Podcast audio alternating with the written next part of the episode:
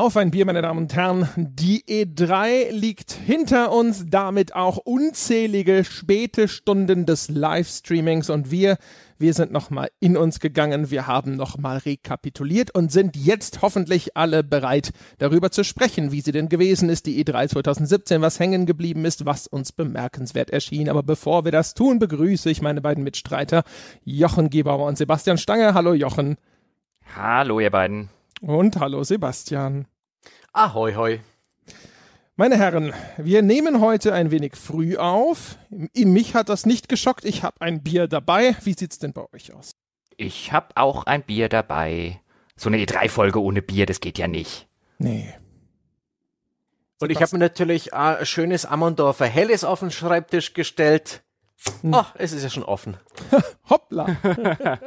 ja, ich habe ein Hörerbier. Mir hat nämlich der gute Vogt hat mir eine Flasche deutsches Pilsener aus Jena zukommen lassen. Das werde ich jetzt degustieren. Sehr schön. Ja, ich habe auch jede Menge schönes neues Hörerbier bekommen, unter anderem aus Japan. Das habe ich im Livestream eins schon getrunken. Vielen Dank dafür. Aber hey heute. King. China, großer Ach, Gott, Peschke. Same difference, ja. Was ich tatsächlich trinke, meine Damen und Herren, ist aber ein Big Wave Golden Ale. Das habe ich mir selber gekauft. Ich hatte schon so lange keins mehr, also habe ich mir gedacht, es wird Zeit. Da werde ich mal selber tätig. Hm. An der Stelle ganz kurz nur, das Jena Bier, das deutsche Pilsener, ist sehr lecker, ist aber ein sehr, sehr mildes Pilz. Überraschend mild sogar. Hm. Ah, ja, ich kann nur sagen, das Big Wave Golden Ale ist nach wie vor ein schönes wässriges Pale Ale. Die Pale Ales sind ja gerne mal sehr aromatisch, was ich daran sehr schätze, aber die kann man meistens nicht einfach so runterzischen und das ist so ein bisschen das Kölsch unter den den Pale Ales, dieses Golden Wave, das berühmte hawaiianische Bier, sozusagen der Beginn meiner Liebesgeschichte mit Pale Ales. Daran kann ich mich auch noch erinnern, das hatten wir in diesem Birvano mal gekauft. Birvana, wie dem mhm. auch sei. Mein ja. Ammerdorfer Helles ist angenehm würzig und fränkisch. Eine schöne Baseline. Da kehre ich immer wieder gerne hin zurück. Und auch dieses Mal habe ich es nicht bereut, die ähm, gestern Abend an der Tankstelle geholt zu haben. Ah, Tankstellenbier. Schön, wenn die Tankstelle ein gutes hat. ja, das ist wirklich, das war eine, so, so eine Qualitätsempfehlung aus dem Hause Stange. Aber ich würde sagen, damit schreiten wir zur Tat. Meine Damen und Herren, wo anfangen, wenn wir über die E3 reden? Wir haben schon beschlossen, wir wollen das große Fazit, wie war es denn, wie fanden wir es denn und so, das wollen wir ans Ende stellen und wir fangen vielleicht mal ein bisschen mit den etwas spezifischeren Themen an. Gibt es irgendjemand, möchte jemand vorpreschen? Gibt es jemand, der dringend über was reden möchte? Ich möchte ganz kurz etwas sagen. Und zwar, äh, wir haben es kaum gesehen. Games as a Service ist das neue große Ding. Da ist Geld zu verdienen, ohne dass man ständig neue Spiele machen muss. Man kann seine Playerbase so, sozusagen engaged halten und jede Menge Kohle damit machen.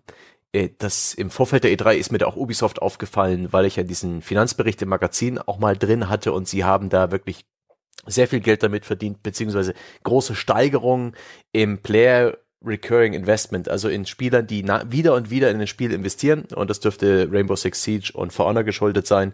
Und die haben ja noch ein paar andere Spiele in der Reihe, äh, die, die so ein bisschen funktionieren. Und das ist okay, das können sie gern machen, aber das hat mich so, so, so enttäuscht, dass dieses Skull and Bones, das Piratenspiel aus dem Hause Ubisoft Singapur, die früher den, den Ozean-Part von Assassin's Creed 4 Black Flag gemacht haben, dass das eben kein Singleplayer-Spiel sondern so eine ganz klassische Games as a Service Online-Geschichte sein wird.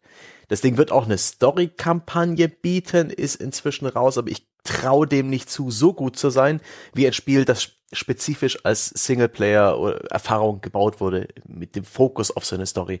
Und das grämt mich. Das grämt mich innig. Und das ist ein Trend, dem ich immer noch ein bisschen skeptisch gegenüber bin, weil er verdammt mich dazu, ein Spiel lange, lange, lange zu spielen. Und ich kann mir vorstellen, dass so, so ein Konzept auch aufgeht, aber ich habe nicht so viel Zeit. Ich will viele Spiele erleben. Und, und das, ach, das ist so schade. Dieses Games of a Service, das ist so ein bisschen mein, nicht ein enttäuschender Trend. Ich will nicht die Industrie verdammen. Ich finde bestimmt, einige Leute werden das gut finden und, und da gut aufgehoben sein, aber es ist nichts für mich. Es ist einfach eine Entwicklung, wo ich jetzt ein alter Mann bin, der auf der Parkbank hockt und sich darüber aufregt, diese Jugendlichen, was sie machen. Furchtbar. ist ja, also Games as a Service ist ja wahrscheinlich kein neuer Trend mehr. Wahrscheinlich ist es eher so, dass es jetzt vielleicht noch mehr durchschlägt als bisher. Sogar da wäre ich vorsichtig, ob ich das so sagen wollen würde. Vielleicht ist auch frappierender einfach auf dieser E3 zu sehen, wie alternativlos das bei den großen Herstellern zu sein scheint. Also du hast ja gerade schon für das Skull and Bones beschrieben, auch so ein Spiel. Ne? Man geht auch quasi eher mit der Multiplayer-Portion als erstes raus. Das macht schon ein bisschen deutlich, wo vielleicht der Schwerpunkt liegt, wo man auch das Spiel platzieren will. Ich, mir ist ein ähnlicher Gedanke nämlich durch den Kopf gegangen bei dieser, ich nenne es mal in Anführungsstrichen, eine Ankündigung von Beyond Good and Evil 2. Die finde ich nämlich auch in dieser Hinsicht ein bisschen bemerkenswert und insgesamt komisch, weil erst kommt dieser riesige Render-Trailer mal wieder. Wir hatten schon mal einen beeindruckenden, in Anführungsstrichen, Render-Trailer zu dem Spiel vor etlichen Jahren, wo sich dann Ubisoft später hingestellt hat und behauptet hat, sie hätten das Spiel ja gar nicht offiziell angekündigt, obwohl sie so einen Render-Trailer gezeigt haben. Jetzt haben sie es wieder getan. Diesmal haben sie es anscheinend wirklich offiziell angekündigt. Aber das Ding ist noch überhaupt nicht fertig. Also es gibt Berichte von Leuten, die haben eine, so eine Art Tech-Demo gesehen wo auch der Michel Ancel, der Designer des Spiels, ihnen wohl gesagt hat, so ja, äh, Ende nächsten Jahres dürfte das Spiel dann auch schon viel, viel besser aussehen. Ist also in einem super frühen Stadium. Gleichzeitig haben sie dieses Space Monkey Programm gestartet, wo man sich jetzt anmelden kann, um vorab Zugang zu diesem Spiel zu bekommen, weil sie das mit der Community zusammen entwickeln wollen. Es ist auf einmal so ein großes, ich glaube sogar in Teilen prozedural generiertes Erforschungsding, verschiedene Planeten, sonst irgendwas. Es erscheint mir, als wäre es nur noch sehr lose äh, in Verbindung mit diesem ersten Teil, auf dessen Fortsetzung die Leute schon so lange warten.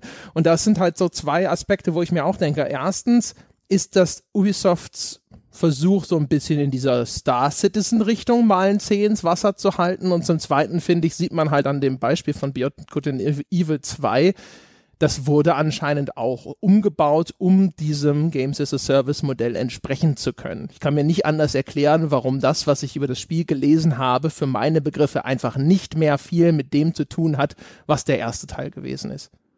Wobei man an dieser Stelle, gut, dass du jetzt direkt schon mal auf Beyond Good and Evil 2 kommst, weil das ist ja bestimmt eins der meist diskutierten Projekte jetzt im Nachgang an die E3 gewesen, einfach weil es so lange nach dem ersten Teil erscheint, der erste Teil aber so ein Kultcharakter unter seinen Fans genießt, jetzt überraschend die Ankündigung, dann natürlich noch während der Pressekonferenz der Ancel auf der Bühne, also der Macher des Spiels, der sich da ja Tränen verdrücken musste und dankbar war dem Ubisoft-Chef, dass er endlich dieses Spiel machen darf und dass es jetzt angekündigt wird.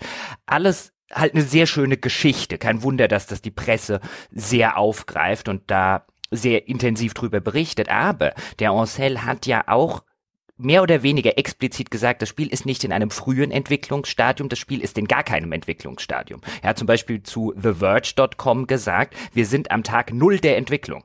Das, was dort zu sehen war und was er dort auch hinter verschlossenen Türen gezeigt hat, ist kein Spiel. Das ist noch nicht mein Prototyp äh, eines Spiels. Das ist wirklich eine aller, aller, allererste Tech-Demo. Die haben noch kein Spiel. Die fangen jetzt an, ein Spiel zu entwickeln. Und deswegen wäre ich extrem vorsichtig, irgendetwas in dieses Beyond Good and Evil reinzulesen. Denn wenn wir eine Sache wissen, dann wie extrem sich Spiele von der Konzeption bis hin zum fertigen Spiel verändern. Es ist sehr ungewöhnlich, dass wir so einen frühen Einblick in ein Spiel kriegen, aber genau aus dem Grund darf man halt nicht mit diesen typischen Methoden, finde ich, rangehen, jetzt den Trailer zu Tode analysieren, zu Tode analysieren, was die alles vorhaben. Das kann in vier Jahren völlig anders aussehen. Aber ich finde es ja interessant, mal darüber zu sprechen, warum passiert das in dieser Form? Das ist ja eigentlich also auch jetzt gerade für Ubisoft, aber auch insgesamt noch unter den großen Publishern eigentlich ein sehr ungewöhnliches Vorgehen. Das Spiel jetzt schon zu zeigen, anzukündigen, irgendwo eine Community-Einbindung jetzt schon zu machen, da frage ich mich halt, warum passiert das in dieser Form? Es gab schon Spekulationen, ob das sozusagen nur die Ouvertüre ist zu später einer Art Kickstarter Wobei so der klassische Kickstarter weiß ich nicht. Ich glaube, das passt nicht zu Ubisoft. Aber ist das ist das was, wo, wo geht das hin? Warum machen die das so? Also mein Gedanke war halt zuerst zu denken, na gut, vielleicht haben sie zu dem Ancel irgendwann mal gesagt, so, ey, es bringt eigentlich nichts, das zu machen. Vielleicht können wir es irgendwie community-finanziert machen. Wir fangen das jetzt, rollen das jetzt mal da irgendwie an den Start und mal gucken, wie viele Leute sich da hinterher anmelden und vielleicht können wir dann da so Star Citizen-mäßig schon während der Entwicklung was reinverkaufen, um das zu finanzieren. Vielleicht ist es so eine Art eigenes Early Access, also keine Ahnung. Aber warum machen die das so? Was ist denn euer Eindruck? Also mein Eindruck war tatsächlich auch im Rahmen der PK, dass das zumindest zu einem durchaus erheblichen Teil so ein bisschen ein persönlicher Gefallen vom Ubisoft-Chef an den Ancel ist. Das war mein Eindruck, der da entstanden hat, dass man sich sozusagen mit dieser Ankündigung und mit diesem Trailer auch committet, das Spiel zu machen. Weil wenn das in so einer frühen Phase ist, dann wäre jetzt der Normalzustand bei einem großen Publisher, dass der Ancel jetzt erstmal einen Prototypen baut und dann pitcht er das an den Publisher. Selbst wenn der für den Publisher arbeitet und dort ein Mitarbeiter ist. Und dann wird an irgendeiner Stelle gesagt, okay, das Spiel kriegt grünes Licht oder nee, bitte nochmal zurück ans Reißbrett, anderes Spiel machen. Und mein Eindruck war so ein bisschen, dass tatsächlich Ubisoft hier hingeht und der Ubisoft-Chef hier hingeht und sagt, du darfst dein Spiel machen. Hiermit habe ich dir das erlaubt. Und das ist schon bemerkenswert. Ein Spiel ohne irgendein Fu Spielkonzept, ein Fundament, was bereits als Prototyp existiert, zu greenlighten intern eine, eines Spielepublishers, das ist in Sachen Risikomanagement eigentlich absoluter Wahnsinn und äh, deswegen deswegen finde ich das so bemerkenswert. Ähm, und es ist vielleicht auch ein Teil dessen, wo ich jetzt, was Ubisoft angeht, konkret diesen Eindruck hatte, dass sie auf diese E3 sich ganz anders präsentiert haben als vorher. Äh, vorher hat die Aisha Tyler stets die Moderation der Pressekonferenz übernommen, dieses großen Ubisoft Showcases, hat sie stets sehr gut gemacht. Das waren für mich stets die unterhaltsamsten und die beste Moderation auf der E3. Jetzt hat es Ubisoft aber mehr oder weniger selbst gemacht. Yves Gilmour war oft auf der Bühne und äh, am Ende gab es ein, ein, ein äh, Michel, Michel Ancel, verdammt, der eine Träne verdrückt hat äh, und den Schulterschluss mit Yves gemacht hat. Die ganze, das ganze Ubisoft-Team, alle Entwickler standen auf der Bühne. Das passt auch zu dieser Selbstinszenierung eines Ubisoft, die wir auch im vergangenen Jahr mit äh, We Love Ubisoft, glaube ich, miterlebt haben. Ähm, We Are.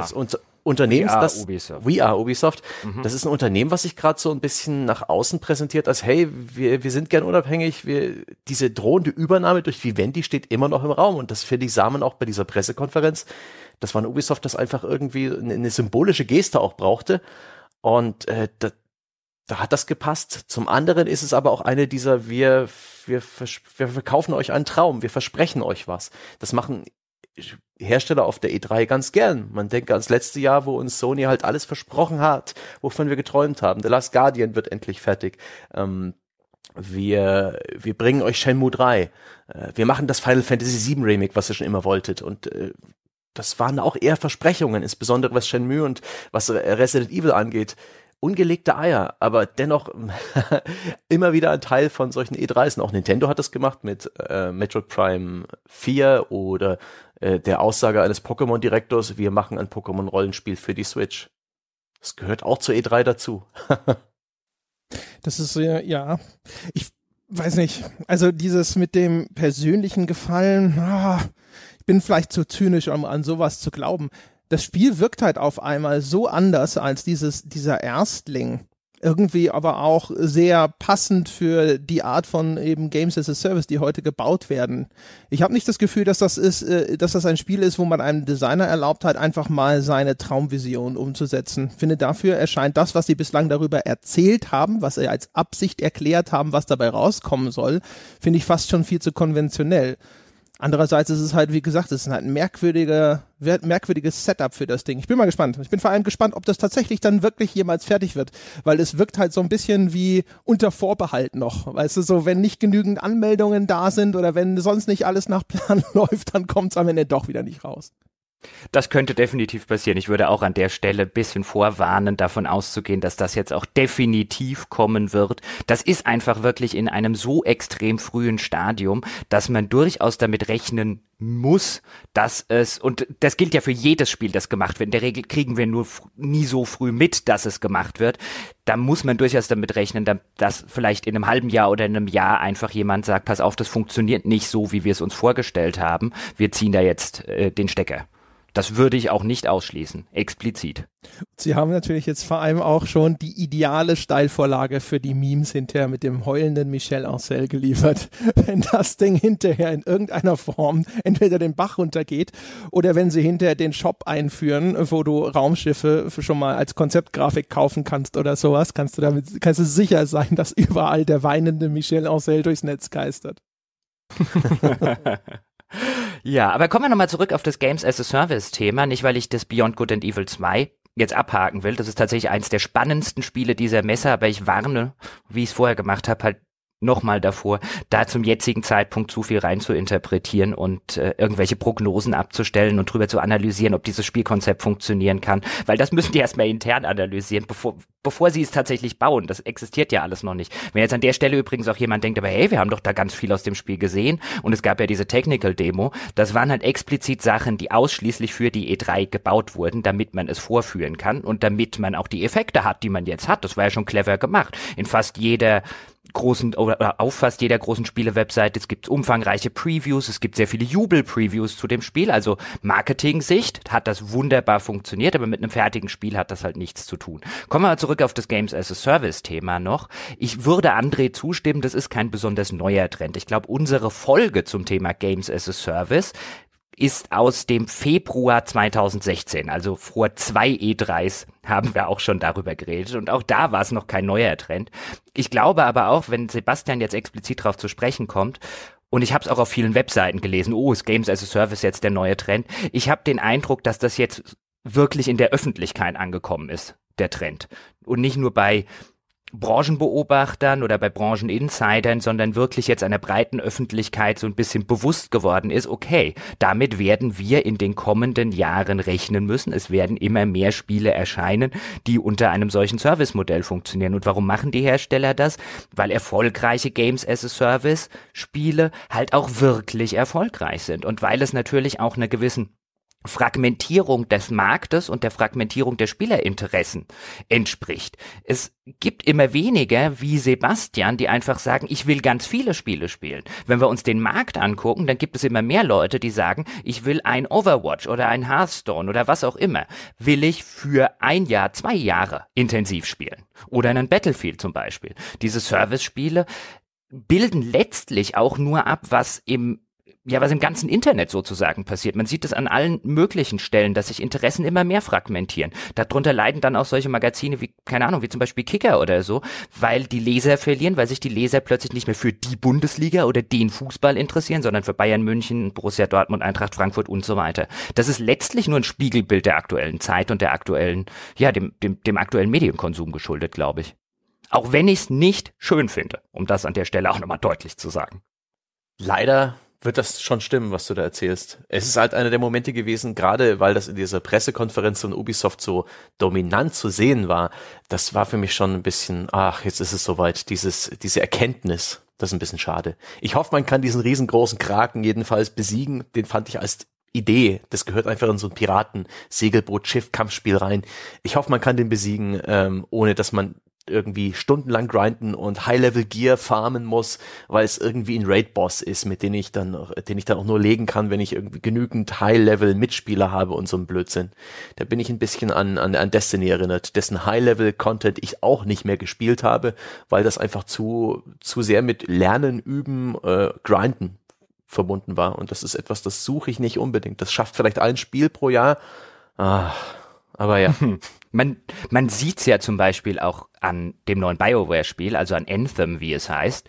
Da sieht man es ja, finde ich, extrem, dass sich dieser Trend jetzt halt nicht nur auf einzelne Hersteller konzentriert, sondern ein Studio wie BioWare, die letztlich für Singleplayer-Erzählspiele standen wie kein zweites, macht jetzt ein klassisches Service-Game. Lustig dabei ist auch übrigens, dass die aktuell laufenden Games as a Service Spiele gar nicht so präsent waren auf dieser E3. Ich weiß gar nicht, ob das vielleicht aus einer Marketing-Sicht überhaupt nötig ist. Die haben ihren Kundenstamm, aber beispielsweise Ubisoft hat da einiges und wenn man ja jetzt wissen wollte, wie es mit For Honor oder der Division weitergeht, hat man da auf der E3 exakt nichts erfahren. Das ist aber nicht unbedingt schlimm, wie ich finde. Erinner dich an die Pressekonferenz von EA. Das war die erste Pressekonferenz im Rahmen oh der boy, E3. Ja. Und die haben ja extrem viel zu ihren Service-Spielen gesagt, wie jetzt zum Beispiel zu Battlefield One. Und wie saßen die Leute davor? Sowohl bei uns im Livestream als auch nachher bei den äh, Kommentaren auf unterschiedlichen Webseiten, in den ganzen Foren. Was haben die Leute gesagt? Hört auf, so viel von Battlefield One zu faseln, zeigt uns neue Spiele. Das hat Ubisoft nicht dumm gemacht, glaube ich. Es gibt eine bessere Bühne für der neuen Patches bei For Honor und bei Rainbow Six Siege. Ich glaube, die E3-Pressekonferenz zu nutzen, um wirklich nur Neuankündigungen zu machen, ist der cleverere Weg. Ja, ich denke auch. Hm. Ich glaube auch, dass es viel zu leicht in dieser Flut von Informationen untergeht. Wir haben ja schon gesehen, dass einige Publisher von etwas kleineren Titeln die im Vorfeld der E3 schon vorstellen und dann im Vorfeld der E3 schon irgendwelche Veröffentlichungen machen oder inzwischen machen sogar auch eine Reihe der größeren schon, einfach nur weil man gesehen hat, dass einfach in dieser Masse an Informationen säuft alles ab, was ein bisschen kleiner ist und wenn dann auch noch irgendwie was ist, was vielleicht, sag ich mal, eher eine Fußnote ist, boah, also ich glaube, es ist wirklich auch einfach klüger, das separat zu stellen und nicht in diese, in diesen Wasserfall irgendwo dann auch noch so ein Reagenzglas voll von Informationen reinzukippen. An der Stelle übrigens ganz interessant, weil du es gerade ansprichst. Im Rahmen der E3 wurde ja auch von Calypso das neue Tropico angekündigt, das jetzt von Limbic entwickelt wird, die zuletzt das letzte Heroes gemacht haben, Studio hier aus Deutschland. Und da habe ich mich gefragt, meine erste Reaktion war nämlich, ich habe das tatsächlich in meiner Facebook-Timeline gelesen, sonst hätte ich das nicht mitbekommen. Und ich dachte, warum kündigen die das auf der E3 an? Weil das so ein klassischer Titel ist, wo man im ersten Moment denkt, der geht doch total unter. Andererseits, klar, in Deutschland hättest du mit Tropico 6 wahrscheinlich mehr Presse bekommen, wenn du es zu einem anderen Zeitpunkt angekündigt hast, aber wahrscheinlich war das der Versuch, zumindest es international irgendwie bekannt zu kriegen. Ja. Jetzt Sie haben es bei der Pre-Show von Sony unterbekommen. Da lief äh, eine Stunde lang, bevor der Pressekonferenz Livestream losging, auch schon eine kleine Pre-Show mit erstaunlich vielen und abwechslungsreichen Spielerankündigungen. Und da haben sie ihren Trailer unter, äh, unterbekommen, auch mit dem PlayStation-Logo, Abbinder hinten dran. Also ein bisschen Sony-Visibility haben sie geschenkt bekommen. Aber in der Tat ist das ansonsten komplett untergegangen. Es kann für dich auch für einen Vorteil sein, wenn du als Neuankündigung auf der E3 gelistet wirst. Also es gibt da ja immer so, ja, so eine Art Reiseführer für die Journalisten, die auf die E3 kommen. Und das sind dann die Titel, die Neuankündigungen oder Weltpremieren sind. Die sind in einer abgetrennten Sektion aufgeführt. Von daher kann es durchaus gerade für einen Publisher wie Calypso durchaus sinnvoll sein, den ganzen US-Journalisten zu sagen, guck mal, hier gibt es dieses Spiel, weil das dann halt in einer, in einem, sozusagen in einer Sektion auftaucht, die vielleicht mehr Aufmerksamkeit erfährt, weil ansonsten schmeißt man viele von diesen Broschüren einfach direkt weg, weil man hat so seine E3-Routine. Und die wollen bestimmt äh, US-Reichweite erzeugen oder Aufmerksamkeit. Man denke einfach nur, wie der Trailer inszeniert ist, wo dann die Freiheitsstatue geklaut wird und ein paar Meter neben dem Sockel abgeworfen. Das spielt schon sehr viel mit so US-Bildern und wendet sich dann wirklich schon konkret an den US-Markt. Ich bin gespannt, ob es ihnen gelingt, da irgendwie Fuß zu fassen. Ich meine, die Tropica 5 hatte schon auch international durchaus Anerkennung, glaube ich. Dabei fällt mir ein, im Vorfeld hieß es doch, es gäbe wahrscheinlich zwei große Ankündigungen oder sowas von deutschen Studios, die an bekannten oder großen internationalen AAA-Titeln arbeiten. Ich habe mit leichtem Schmunzeln im, auf Facebook zur Kenntnis genommen, dass anscheinend eines davon äh, dieses Skull and Bones sei, weil Blue Byte daran irgendwie mitarbeitet, obwohl es aber nicht, in meinem Verständnis nach zumindest nicht die, die, die Leitung dieser Produktion hat, sodass ich schon wieder so ein bisschen dachte so, hm, ich weiß nicht, ob ich das jetzt direkt dann so verkauft hätte, zu sagen, deutsches Studio arbeitet an AAA-Titel. Äh, was ist das andere? Das hoffentlich nicht Tropico. Und unter Umständen Tropico. Also ich würde jetzt, weil, was einen Triple-A-Titel angeht, hätte ich das von vornherein für völlig ausgeschlossen gehalten, das zwei. Also ich hätte einen deutschen Triple-A-Titel für ausgeschlossen gehalten, weil es war ja bekannt, dass Ubisoft Deutschland, das neue Ubisoft Studio Blue Byte Studio, so rum, in Berlin eben sich erstmal die Sporen in diesem Ubisoft-Kosmos verdienen muss, bevor man es an ein eigenständiges Produkt ranlässt, an ein eigenständiges Spiel als Lead-Entwickler. Das war ja von vornherein klar. Und davon abgesehen haben wir kein AAA-Studio. Deswegen war das von vornherein, glaube ich, eine Prognose, die nie hätte eintreffen können. Nie, nie, nie. Ja, aber es ist halt so, äh, also ich meine, wie man auf die Idee käme, dann Tropico als AAA, naja, naja, naja. Ähm, es gibt da noch von Crytek das neue Spiel. Ich weiß allerdings nicht, ob das in Deutschland entwickelt wird. Das ist ursprünglich in Austin, Texas bei den ehemaligen Vigil Games entstanden. Das hieß damals, oh Gott, ich habe es mir aufgeschrieben, Ja, Hunt, auf- Horrors of the genau. Gilded Age. Das war so ein Left 4 Dead Klon, ein ziemlich uninspirierter. Das ist äh, inzwischen komplett umgekrempelt worden und ich weiß nicht, das US-Studio gibt's nicht mehr von Crytek. Ich weiß nicht, wo das inzwischen entsteht. Als Hunt Showdown, da wollte ich eigentlich später noch was dazu sagen, äh, können wir auch gleich machen. Wirkt nämlich relativ beeindruckend und hat ein bisschen den, den Zahn der Zeit erkannt. Ich weiß bloß nicht, ob das sowohl AAA ist, ich glaube eher mal nicht, als auch ob es aus Deutschland kommt. Aber das ist, wäre eins, was mir noch aufgefallen ist. Sprechen wir doch ganz kurz drüber. Also das Hand Showdown ist mir auch aufgefallen. Insbesondere, weil ich dachte so, aha, ein Crytek-Spiel, das jetzt so ein bisschen wieder mal eher in Richtung Core-Shooter geht. Ich bin mir nicht sicher, ob das Free-to-Play ist, aber das ist ja total abgesoffen. Als ich das gelesen habe, was es dann ist, also da gibt es, ähm, ich glaube, insgesamt zehn Zweierteams, glaube ich, von Spielern, die jagen dann große Monster, richtig, Sebastian? Jo, das sind Kopfgeldjäger, ein bisschen in einer übernatürlichen Welt. Sie hatten gezeigt ein Bayou-Setting im Dunkeln, also Louisiana, Sumpf, äh, Bretterboden, die zwischen den, äh, den, den Sumpfgebieten stehen. Äh, ne, es sah technisch wirklich beeindruckend aus. Die CryEngine kann halt Vegetation mit einem fantastischen Beleuchtungssystem. Und da muss man zu zweit als Zweierteam zunächst ja Spuren suchen, die den, die Position des Bosses auf der recht weitläufigen Map klar machen. Man muss dabei stets den anderen Spielern aus dem Weg gehen. Ähm, es gibt ein Permadeath-System. Man kann seinen Partner wiederbeleben, aber wenn beide sterben, dann war es das für beide und die Runde ist vorbei. Und man hat so eine Art Detektiv-Vision und kann damit paranormale Hotspots sehen und äh, kommt dann eben auf gewisse Gegnergruppen zu, bei denen man dann Kontakt mit irgendwelchen Zwischenwelten schließen kann und dann, wenn man das oft genug gemacht hat, sieht man die Position des Bosses. Also Evolve. Das hat Interess ja, das hat so ein paar, äh, ein paar Ideen aus diesem ganzen Battle Royale Genre, was aktuell so beliebt ist, sei es Spielmodi von H1Z1 oder irgendwelche Mods für DayZ oder eben das aktuelle beliebte Player Unknowns Battleground und, und viele andere Versionen davon, dass man eben ein Team gegen alle anderen. Gleichzeitig gibt's dieses PvPvE-Element, dass dann eben jede Menge Gegner auf der Map verteilt sind, die verschiedene Mechaniken haben. Da gibt's zum Beispiel Hunde, wenn man die in Ruhe lässt, können die einem auch dienlich sein, weil, weil sie zu bellen anfangen, wenn Spieler nah genug kommen. Da kann man sie als äh, Alarmanlage benutzen. Dann gibt's am Ende einen Boss in der Demo, da kann man sich YouTube-Videos anschauen. Das wurde ge gezeigt als Hands-off-Gameplay-Demo.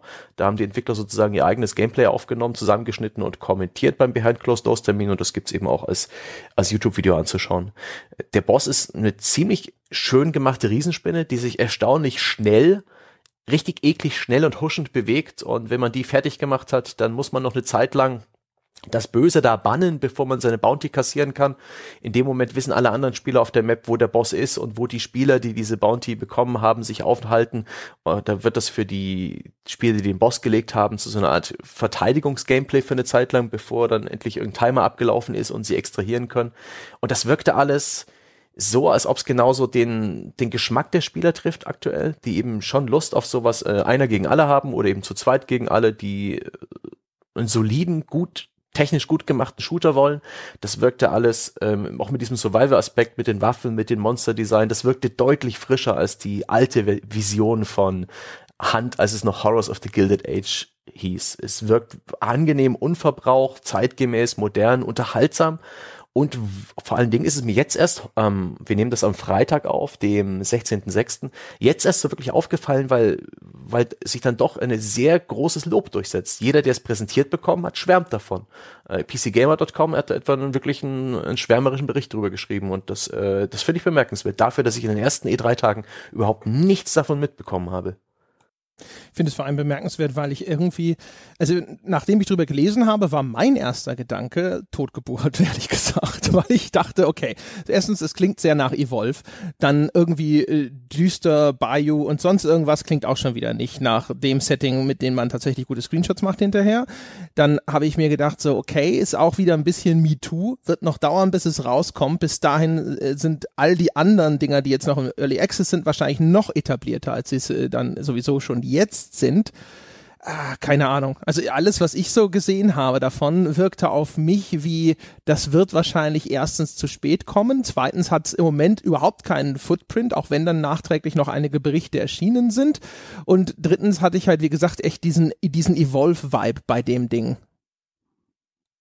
Also ich offen gestanden habe es ebenfalls eher wie eine Totgeburt gelesen, eher wie André das Ganze gelesen. Zumal ja dieser Online-Koop asynchrone Shooter-Markt durchaus ein sehr volatiler ist, um das mal so rum auszudrücken. Da hat sich jetzt zum Beispiel ein Take-Two mit Evolve total die Finger dran verbrannt. Gleichzeitig geht auf Steam sowas wie Freitag der 13. absolut durch die Decke gerade. Das ist so ein bisschen ein Markt, zumindest meiner Einschätzung nach, in dem es extrem schwer ist, irgendwie eine Prognose zu treffen und in dem plötzlich Spiele groß werden, weil eine Community und die Fans des Spiels einmal eine Runde rüber migriert sind. Und wenn du diese Migration nicht hast in, in den Massen, dann ist dein Spiel, glaube ich, von Anfang an einfach eine Totgeburt. Ist denn bekannt, ob das weiterhin Free-to-Play ist? Weil das Horrors of the Gilded Age, das war ja noch als Free-to-Play angekündigt. Bleibt es dabei? Da konnte ich nichts finden. Da bin ich mir auch nicht sicher, ehrlich gesagt. Ich habe mir das, die Präsentation komplett auf YouTube angeschaut, das fiel nicht. Okay. Na, mal abwarten.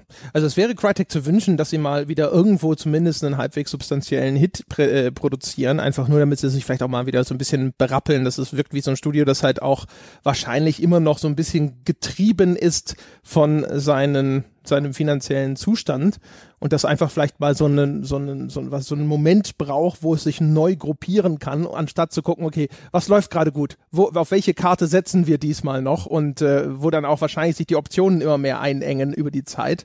Bislang sind sie, haben sie es ja trotzdem irgendwie immer noch geschafft, sozusagen dann doch mal wieder so einen Fuß hochzukriegen, aber das, äh, ja, mal gucken. Toi, toi, toi. Ja, aber das ist jetzt ja genau so ein Spiel. Was läuft gerade gut? Nämlich genau die Sorte. Aber Eines, einer der großen Trends der letzten Jahre.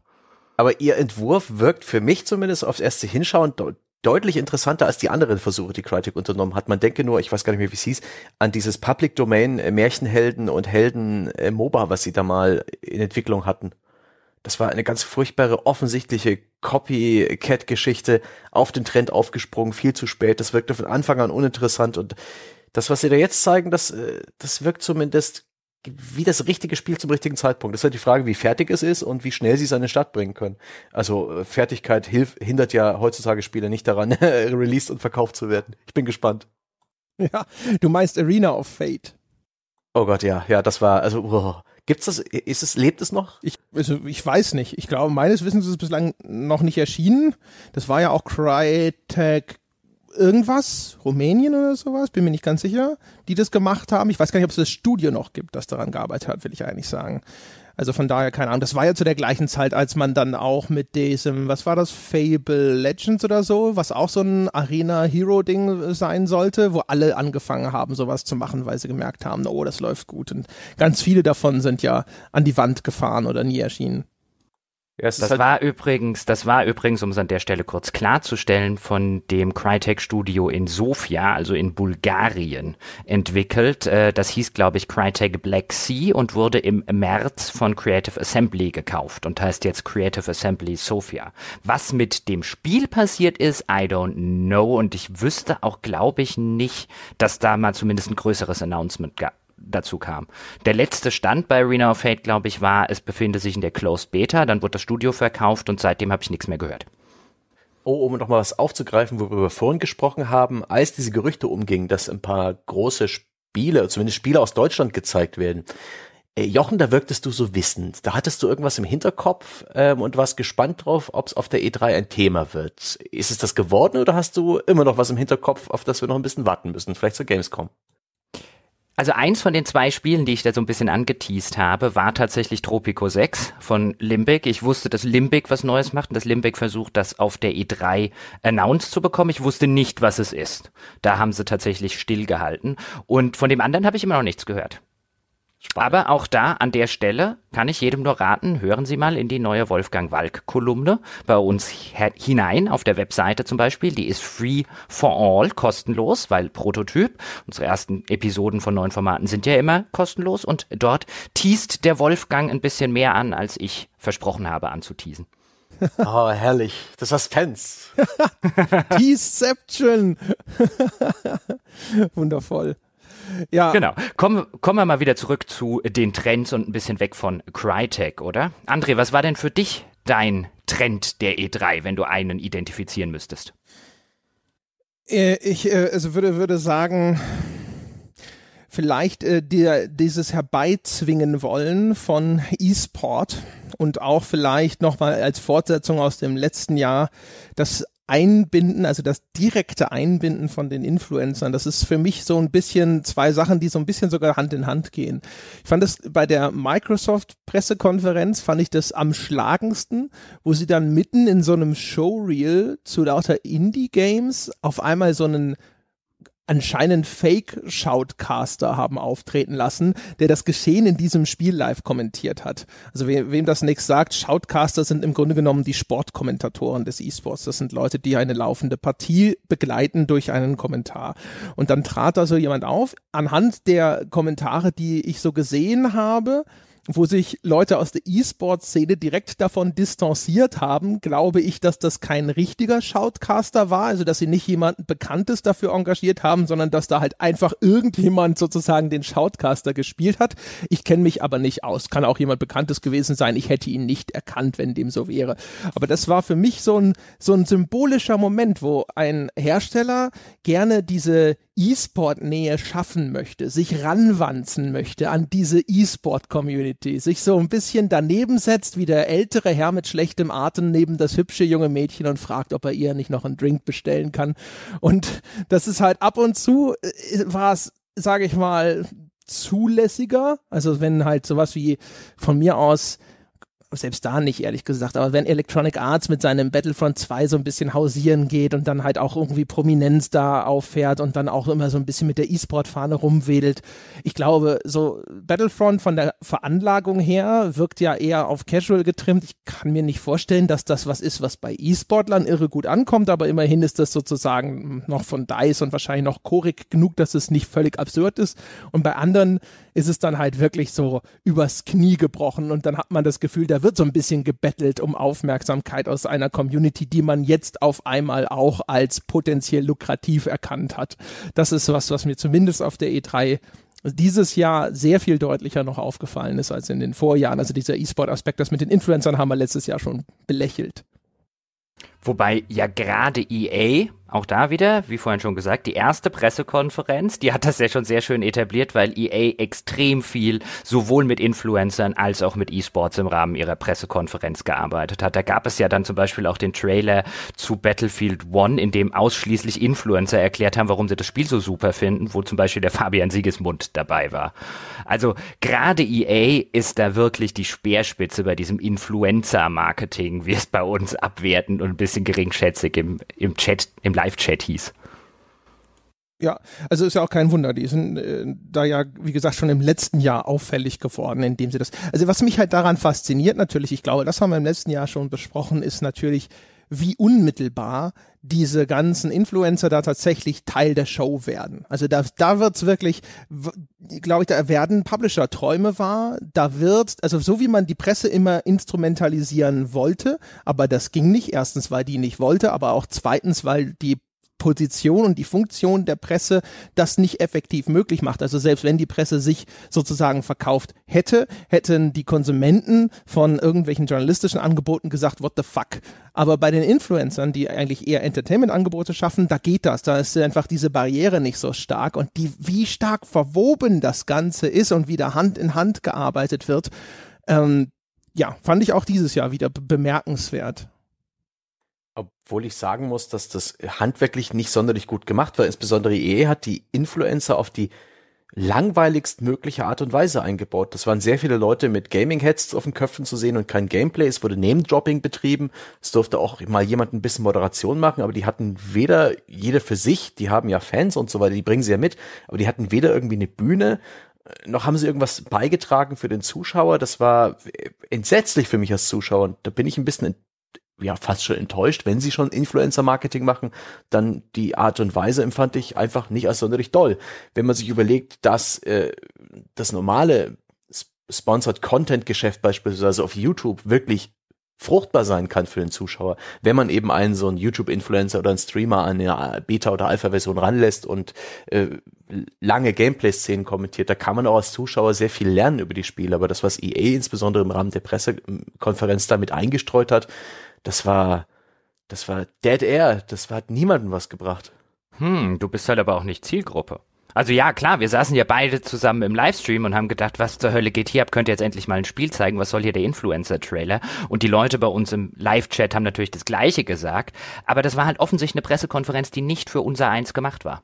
Die war Kann für eine völlig andere Zielgruppe. Ich weiß du nicht, ob die da ankommt bei dieser Gruppe. Ich kann es mir nicht vorstellen. Du, ich bin ja, ich mag auch einige sogenannte Influencer. Es gibt äh, YouTuber, die verfolge ich mit Begeisterung, um jetzt mal Total Biscuit zu nennen oder Quill 18 im Strategiebereich und 4X-Bereich.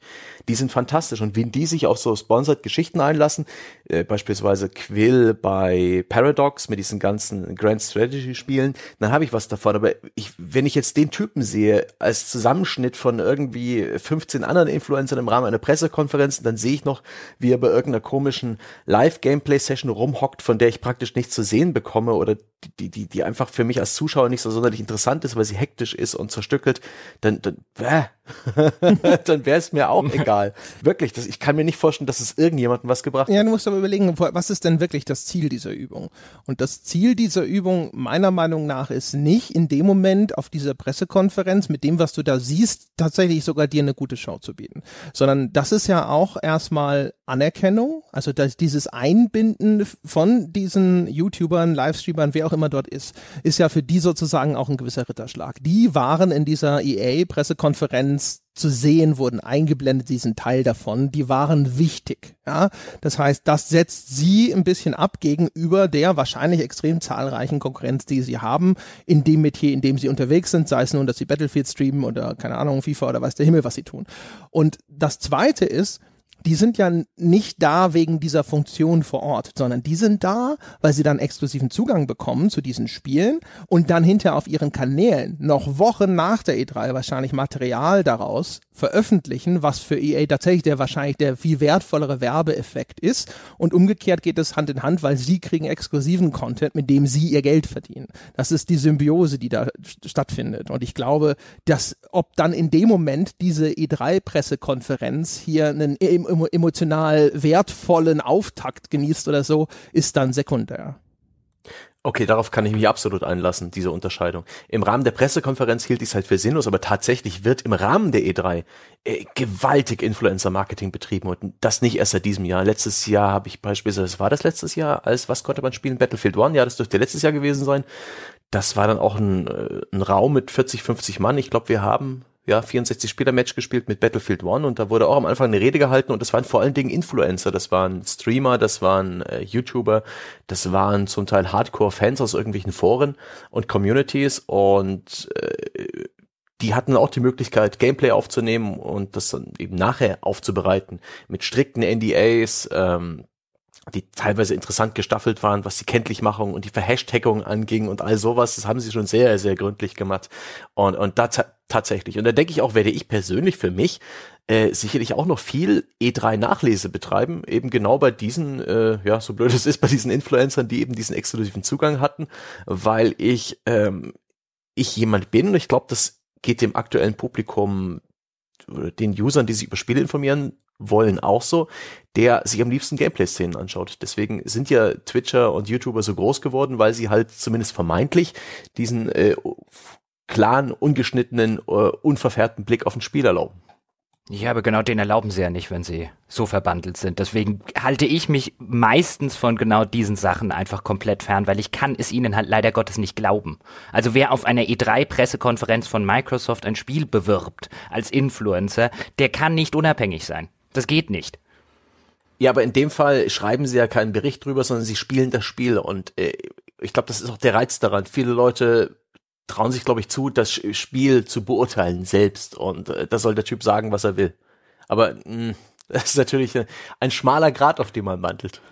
das ist übrigens ganz interessant, weil ähm, ich kann mir vor, es gibt äh, bei, jetzt kommt, Achtung, jetzt kommt das berüchtigte, die berüchtigte MMA-Parallele äh, wenn du, wenn du Kämpfe schaust, dann gibt's ja auch da immer so einen Live-Kommentar dazu. Und es gibt häufig umstrittene Matches, wo es dann vielleicht einen sehr, sehr knappen Ausgang gibt oder wo eine Entscheidung am Schluss, so eine äh, Richter, Ringrichterentscheidung sehr überraschend ausfällt, wo dann auf einmal jemand gewinnt und du denkst so, mein Gott, wieso denn der? Ich dachte eigentlich, der andere gewinnt. Und die übliche Vorgehensweise, um bevor man das Maul aufmacht, wenn man ein verantwortungsvoller Nutzer sein möchte, ist den Kampf nochmal schauen und Kommentar ausschalten. Weil es ist erstaunlich, wie sehr der Begleitkommentar deine Wahrnehmung von etwas beeinflussen kann. Wenn da der Kommentator die ganze Zeit sehr einseitig immer nur sagt, boah, da hat der jetzt aber eine gute Kombination angebracht und die Leistung oder die Konter des anderen aber immer verschweigt, dann steuert er dich damit in eine gewisse Richtung. Wenn du den Kampf dann hinterher nochmal ohne diesen Kommentar schaust, ja, einfach ohne Ton oder vielleicht, es gibt auch manchmal Streams, wo man einfach den Kommentar ausblenden kann und nur so das Publikum hört, hast du auf einmal eine ganz andere Wahrnehmung. Und alleine deswegen würde ich sagen, also als Informationskanal über das ich sehe halt mal wirklich, wie dieses Gameplay aussieht, wenn das ein normaler Mensch spielt. Das ist eine Information in sich, die ist sicherlich auch in den meisten Fällen dann auch erstmal da. Aber alles, was darüber hinausgeht, wäre ich auch sehr skeptisch. Es gibt einen Grund, warum Publisher sich so sehr auf diese Leute gerade stürzen und so sehr die Nähe dort suchen danke für die Metapher. Die ist wirklich gut. Und ich habe jetzt inzwischen auch so ein bisschen rekapituliert. Ähm, dieses Birthdays äh, New Beginning oder wie das hieß, äh, das eine Spiel, was wir nicht mochten, das, der eine Fall, und das wird nie wieder vorkommen, wo wir was refunded haben bei Steam, da bin ich durch ein YouTube-Video aufmerksam geworden, drauf aufmerksam geworden, weil ich glaubte, der Typ hat Spaß dabei. Fuck. Ich sekundiere übrigens, was André gerade gesagt hat. Es gibt tatsächlich auch, Achtung, jetzt kommt das berühmte Football-Beispiel, damit wir hier den Kreis geschlossen haben. Es gibt im Football neben dem Live-Kommentar, den man im Fernsehen sieht, in der Regel noch den Heimkommentar im Radio und den Auswärtskommentar im Radio, also jeweils für den lokalen Radiomarkt gemacht. Und das Spiel zu verfolgen mit diesen beiden unterschiedlichen Kommentatoren oder den beiden unterschiedlichen Kommentatoren-Teams, die natürlich so ein bisschen Homer-mäßig unterwegs sind, weil sie für die Heimfans das Ganze kommentieren und für die Heimatmarktfans das gleiche Spiel ist ein anderes Spiel, wenn die anderen es kommentieren. Völlig. Fantastisch. Ja, dann wird aus dem, da wird dann natürlich aus dem, wow, was für ein Wahnsinnsfang, wird dann ein, äh, wird dann zum Beispiel ein, oh mein Gott, was für ein Glück, den fängt er doch normal nicht und so weiter. Und wenn du das dann halt wirklich drei Stunden lang hast, dann kommt ein anderer Eindruck eines Spiels dabei raus. Herrlich. Ich sehe einen Sonntagspodcast zum Thema Influencer Marketing. Wir sollten uns ein bisschen zurück auf die E3 bewegen, oder? Ich würde das ganz klassisch jetzt mal an mich reißen und eine dieser großen Dinge, die mir da einfallen zu dieser Veranstaltung nennen. Und zwar unser Fazit, was wir im Rahmen der PK-Livestreams immer wieder mal so, äh, nachdem die rum waren, geäußert haben. scheint so eine Zwischen-E3 zu sein. Ja, also das war definitiv mein Eindruck, sowohl in den Livestreams als jetzt auch im Nachgang. Das war so die E3, bei der viele Spiele, die letztes Jahr schon angekündigt wurden oder von denen man schon wusste, dass sie in Entwicklung war, jetzt nochmal näher vorgestellt wurden. Insbesondere bei Sony hat man das meiner Einschätzung nach gut gesehen. Und wo es sehr, sehr wenig richtige handfeste Neuerscheinungen gab.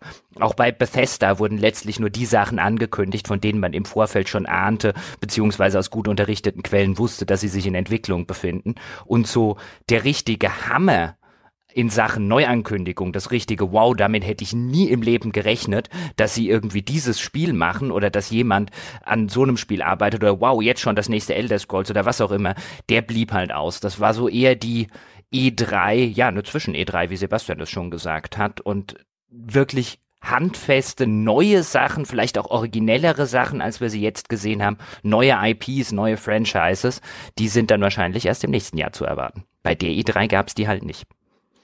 Ja, ist ganz ulkig. Ich habe so ein bisschen drüber nachgedacht, weil ich auch für mich da rausgegangen bin. Jetzt sind wir zu sehr, schon sehr nah an diesen persönlichen Fazit, die wir ans Ende stellen wollten, aber macht ja nichts. Äh, und gedacht habe so, boah, wie sehr hat mich das kalt gelassen. Auf YouTube haben sich auch Leute beschwert. Wir seien ja so zynisch und abgebrüht gewesen in diesen Streams und äh, Und ich habe so gedacht, so ja, stimmt wahrscheinlich. Die, die Livestreams waren ja auch so ein bisschen so angekündigt, dass wir gesagt haben, für uns, aus unserer Sicht ist das eine reine Dauerwerbesendung und es tut ganz gut, wenn man auch einfach so einen Gegenpol dazu anbietet in Form des Kommentars. Aber es ist ja nicht so, dass wir uns nicht begeistern können. Es gab auch Momente, in, der, in denen ich Dinge gesehen habe, die haben mich sofort begeistert. Dieses The Last Night zum Beispiel und so weiter und so fort. Auch das A Way Out, große Ankündigung von EA, wie groß diese Produktion jetzt budgetiert ist, darüber kann man streiten, aber das fand ich war eine große Neuankündigung, die hat keiner kommen sehen, die war sehr, sehr interessant, ist auch von einem Entwicklungsstudio, dem man einiges zutrauen darf, als also diese Hazelight-Jungs, die halt vorher das Brothers A Tale of Two Sons gemacht haben. Aber trotzdem, bin ich am Ende auf diesem gleichen Punkt. Und ich hatte so wirklich den Eindruck, es lag einfach daran, dass das links und rechts und vorne und hinten war es, selbst da, wo tatsächlich mal große neue IPs angekündigt wurden, wie zum Beispiel Anthem, du hast es gehört, sie haben es dir beschrieben und du hast sofort gedacht, okay, ich weiß, was das wird. Ich weiß, was das wird und ich weiß, wie es aussieht. Ich kann mir sogar schon vorstellen, es ist, als würde ich es in meinem Geist schon spielen und ich befürchte, ich bin sehr nah dran. Die E3 war als ob so äh, alle deine, deine, deine Bands, die du magst, nur Remix-Alben angekündigt hätten. Und du sitzt da da und denkst dir so, ja, okay, vielleicht sind ein paar von den neuen Songs, ja, von den neuen Variationen sogar besser als das Original, kommt selten genug vor, aber kann passieren. Aber nichts davon bringt mich dazu aufzuspringen oder mich auch nur wirklich darauf zu freuen, dass das endlich erscheint. Den Song kann ich jetzt schon hören, halt nur in einer anderen Version. Hm. Was, die, was den Mangel an wirklichen Überraschungen angeht, würde ich jetzt vielleicht argumentieren, kann man das überhaupt noch machen in einer Zeit, wo man ein Spiel nicht mehr wirklich äh, auf den Weg bringen kann, ohne dass die Informationen darüber liegen, weil schließlich da hunderte bis tausende Menschen dran mitarbeiten, die alle inzwischen Social Media mäßig vernetzt und äh, sind und gern mal prahlen und spätestens wenn irgendwo äh, die Verpackung gepresst werden oder die Promotion Flyer oder die E3 Plakate, dann liegt sowas. Ich glaube, die die Zeit, wo uns die, die Hersteller noch wirklich mit, mit Bombenüberraschungen äh, verzaubern zur E3 sind ohnehin eher Geschichte als vorher. Aber ja, was die Berechenbarkeit der, dieser ganzen Geschichte angeht, da stimme ich dir zu. Und äh, das finde ich auch sehr schön, wie du das sagst, äh, dass bei den Neuankündigungen dass du dir sehr gut vorstellen kannst, wie man sie spielt. Das ist eine, eine interessante Beobachtung, das stimmt absolut. Wenn man zum Beispiel dieses äh, Skulls and Bones nimmt, diese Ubisoft Piraten, Mehrspielergefechtsgeschichte. Äh, ich habe Assassin's Creed 4 Black Flag gespielt. Sie haben ausführliches Gameplay gezeigt. Ich habe wenig Zweifel daran, wie es sich anfühlt. Das ist für eine komplett neue IP schon bemerkenswert. Ich, was ich übrigens auch bemerkenswert finde, vielleicht ganz kurz mal an dieser Stelle, ist diese in manchen Kreisen oder unter manchen Beobachtern oder Hörern oder Lesern im Netz verbreitete Meinung, man müsse doch begeisterungsfähig sein und man müsse sich doch für diese ganzen Spiele, die dann neu angekündigt werden, begeistern im Rahmen dieser Pressekonferenzen. Wenn man das nicht tut, sei man irgendwie ein zynisches, abgebrühtes äh, Arschgesicht oder sonst irgendwas. Und ich finde das immer, finde das immer seltsam. Denken die, ich frage mich dann immer, denken die gleichen Leute auch, dass die versammelte Hauptstadtpresse nach einer Pressekonferenz von Angela Merkel aufspringen und euphorisch Beifall klatschen müsste? Wie in der Devolver-Pressekonferenz. also, ich, ich, ich wundere mich da wirklich, weil ich finde, als Journalist gehypt zu sein, um mal dieses Modewort zu benutzen, ist das Schlechteste, was dir passieren kann. Ich kann mich auf viele Spiele, die im Rahmen dieser E3 gezeigt wurden, freuen, ohne deswegen automatisch gehypt sein zu müssen. Ich freue mich auf das neue Assassin's Creed. Ich will das spielen. Das sieht interessant aus. Nicht zuletzt wegen des Schauplatzes. Ich stehe halt auf altes Ägypten. Das sieht interessant aus. Das sieht aber gleichzeitig auch aus wie ein Assassin's Creed. Das sieht nicht aus nach den ersten Gameplay-Szenen wie ein Spiel, wo sie vielleicht außerhalb des Kampfsystems viel geändert haben. Das sieht immer noch aus wie ich laufe einem Icon hinterher. Ich befürchte also, dass ich das Spiel nicht sonderlich gut finden werde in diesem Kontext oder zumindest nicht besonders originell und vielleicht nach zehn Stunden sage, das ist das gleiche in Grün oder das gleiche in Ägypten. Aber das ändert ja nichts daran, dass ich mich trotzdem darauf freuen kann, weil es ein spannendes Spiel ist. Nur wenn ich als Journalist gehypt bin, wenn ich will, dass ein Spiel geil wird, dann äh, mache ich meinen Job falsch. Ich würde halt auch sagen, wie gesagt, also es, es ist jetzt nun wirklich nicht so, dass, äh, dass ich in allen Punkten immer da nur sitze und das dann halt sehr, sehr nüchtern zur Kenntnis nehme. Also wenn ich was sehe, was cool ist oder sowas, dann sitze ich genauso da und habe ich auch in diesen Livestreams da gesessen und habe gesagt, so geil, das ist cool. Was ist das? Ich will mehr davon, äh, darüber erfahren oder ich würde es am liebsten sofort spielen. Wenn das aber nun mal nicht häufig der Fall ist, ja. Und die Leute haben ja recht, wir haben natürlich auch schon sehr, sehr viel gespielt, man hat schon sehr, sehr viel gesehen und dementsprechend, also mir geht's halt so wie Jochen, das neue Assassin's Creed, das Setting finde ich interessant, das Kampfsystem sah tatsächlich sehr deutlich anders aus. Ich kann mir vorstellen, dass das auch dazu führt, dass sich das Spiel vielleicht sogar insgesamt nochmal erheblich anders anfühlt als so ein Standard Assassin's Creed. Aber die Anmutung von allem, was sonst so gezeigt wurde, insgesamt ist nicht von neu, von frisch, sondern ist von ein neues Assassin's Creed und es ist nicht ganz so öde wie die Assassin's Creed, die sie mir zuletzt angekündigt haben. Das ist ein Schritt nach vorne, aber das ist nichts, wo man jetzt deswegen direkt den Jubel ausbrechen sollte. Und natürlich sollte inzwischen auch bekannt sein, dass man bei uns da einfach an der falschen Adresse ist. Ich habe es den Leuten auch schon auf YouTube zurückgeschrieben. Es gibt hunderte, wenn nicht tausende von Angeboten, in denen Menschen sich in Jubel, Begeisterung, Enthusiasmus ergehen, noch und nöcher wir haben jetzt nun mal gesagt, so hey, wir, wir halten in der Regel eine kritische Distanz. Das bedeutet nicht, dass wir uns nicht auch begeistern für Dinge. Das bedeutet insbesondere auch bei sowas wie diesem Livestream, der ja eher so ein bisschen fluffig war, nicht, dass wir da mal dastehen und sagen so, wow, das sah jetzt geil aus, was ist das? Ne, also wie gesagt, das Last Night zum Beispiel bin ich der Meinung, habe ich recht enthusiastisch kommentiert, aber im Großen und Ganzen, naja, ne, das ist halt auch vielleicht nicht unser Angebot an die Menschen da draußen. Es ist aber ganz interessant, auch an der Stelle, du hast, glaube ich, vorher selber auch schon mal angesprochen, das Way Out, was ja Hazelight, also die Macher von Brothers A Tale of Two Sons, jetzt für EA Origins machen also für das Indie-Label von EA und was ja im Rahmen der EA-Pressekonferenz announced wurde. Das ist ja so der Hype-Titel, jetzt schlechthin, würde ich sagen, der E3 oder zumindest einer der Hype-Titel. Der ist auf jeder großen Seite hoch und runter gelaufen. Der wird auch in jedem Forum, das ich gelesen habe, als eins der absoluten Highlights der E3 genannt.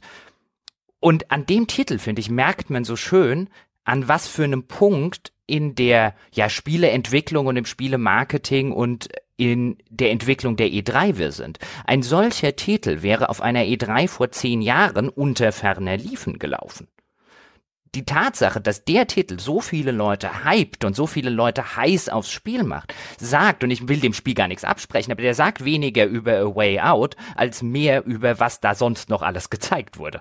ja, das ist auf jeden Fall richtig.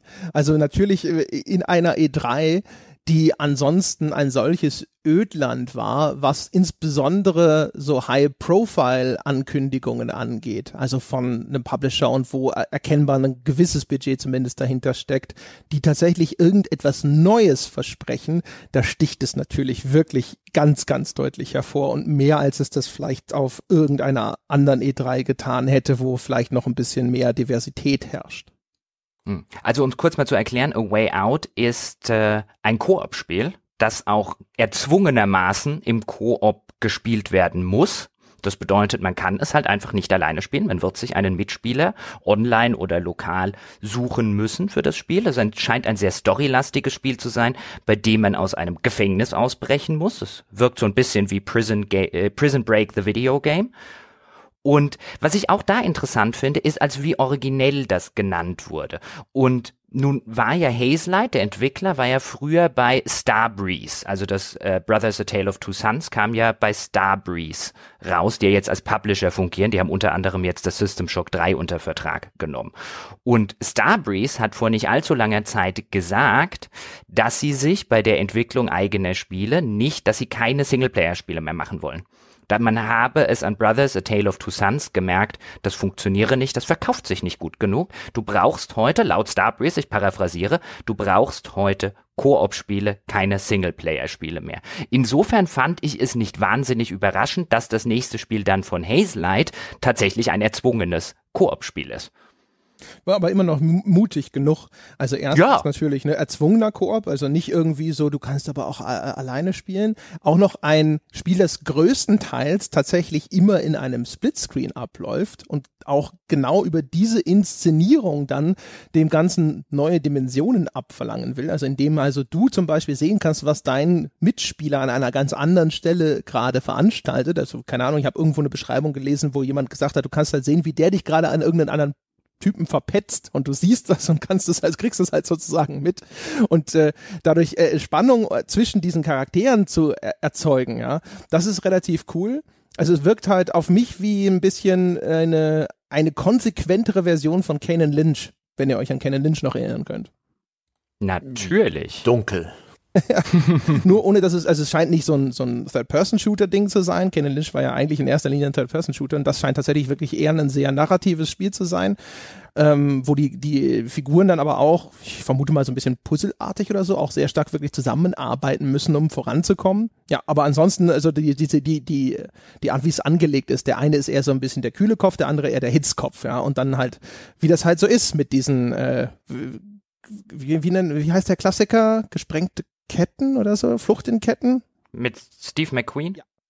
Gesprengte Ketten, wenn ich mich nicht irre. Ja.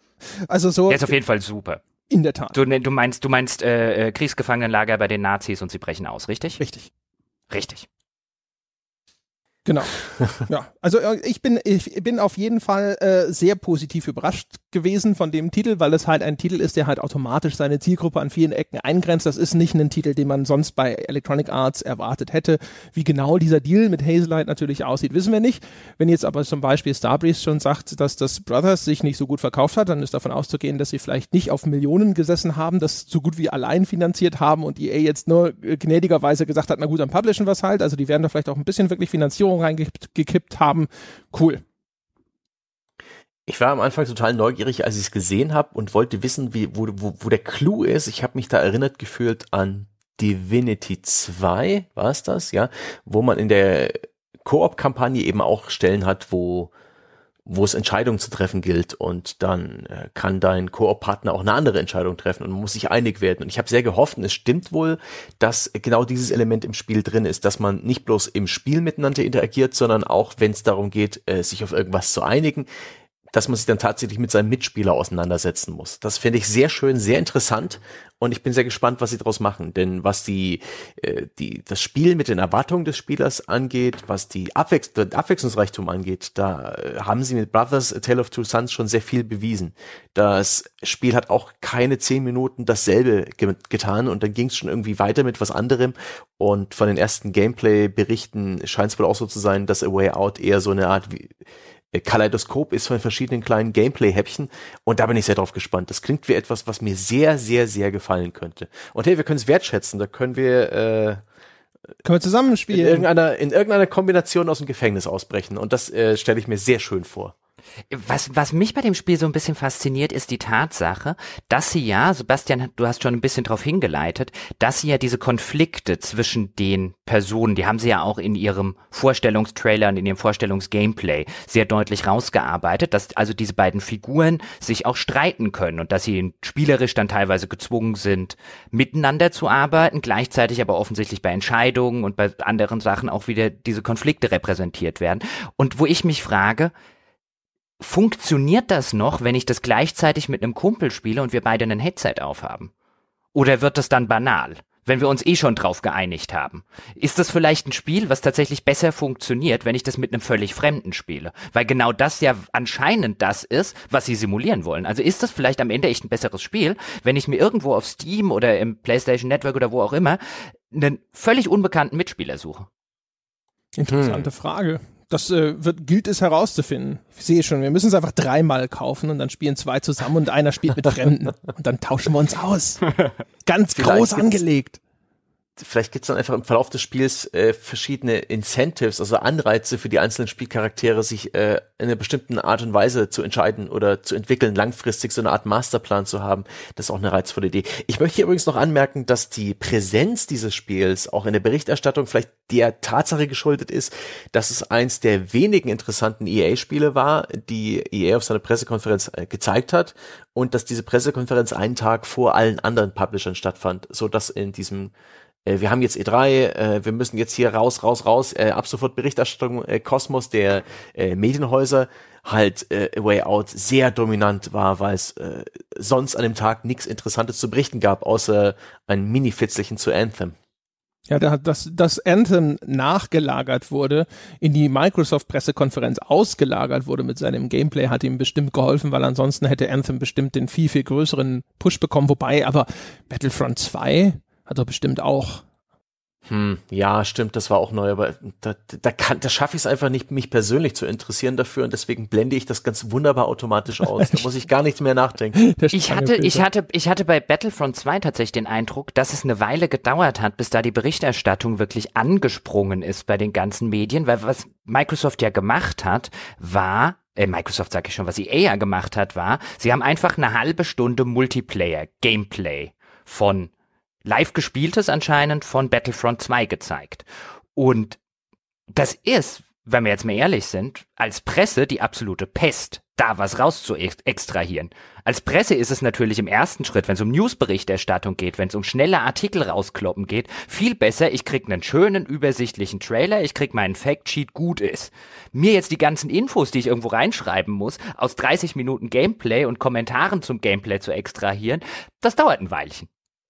Zumal du dann auch jemanden brauchst, der den Vorgänger gut gespielt hat und das Ganze auch zu deuten weiß. Also da, da hat sich diese Präsentation wirklich an die, äh, an die Spieler des ersten Teils gewendet, aber eben nicht an die Presse. Fiese das Geschichte. Ist, das ist übrigens auch so ein interessanter Punkt, wenn ich jetzt so ein bisschen drüber nachdenke. Sehen wir vielleicht deswegen auf den Pressekonferenzen so viele Trailer und so wenig Gameplay, weil Trailer viel mehr dazu geneigt sind, in der Presse sofort Aufmerksamkeit zu generieren? Warum nicht?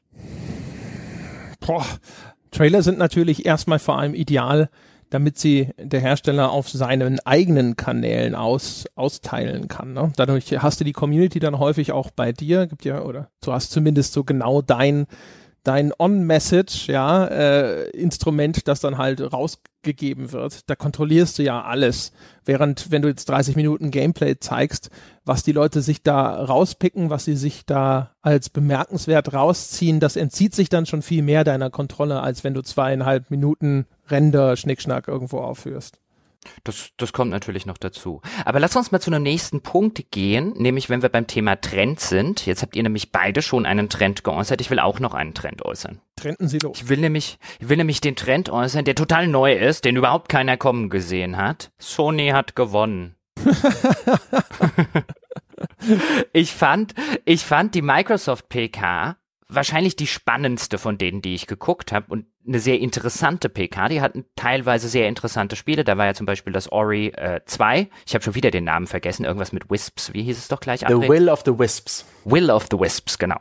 Ach, so, so, so ein Spiel mit Willow the Wisp, oder? So ein Wortspiel. Aber egal.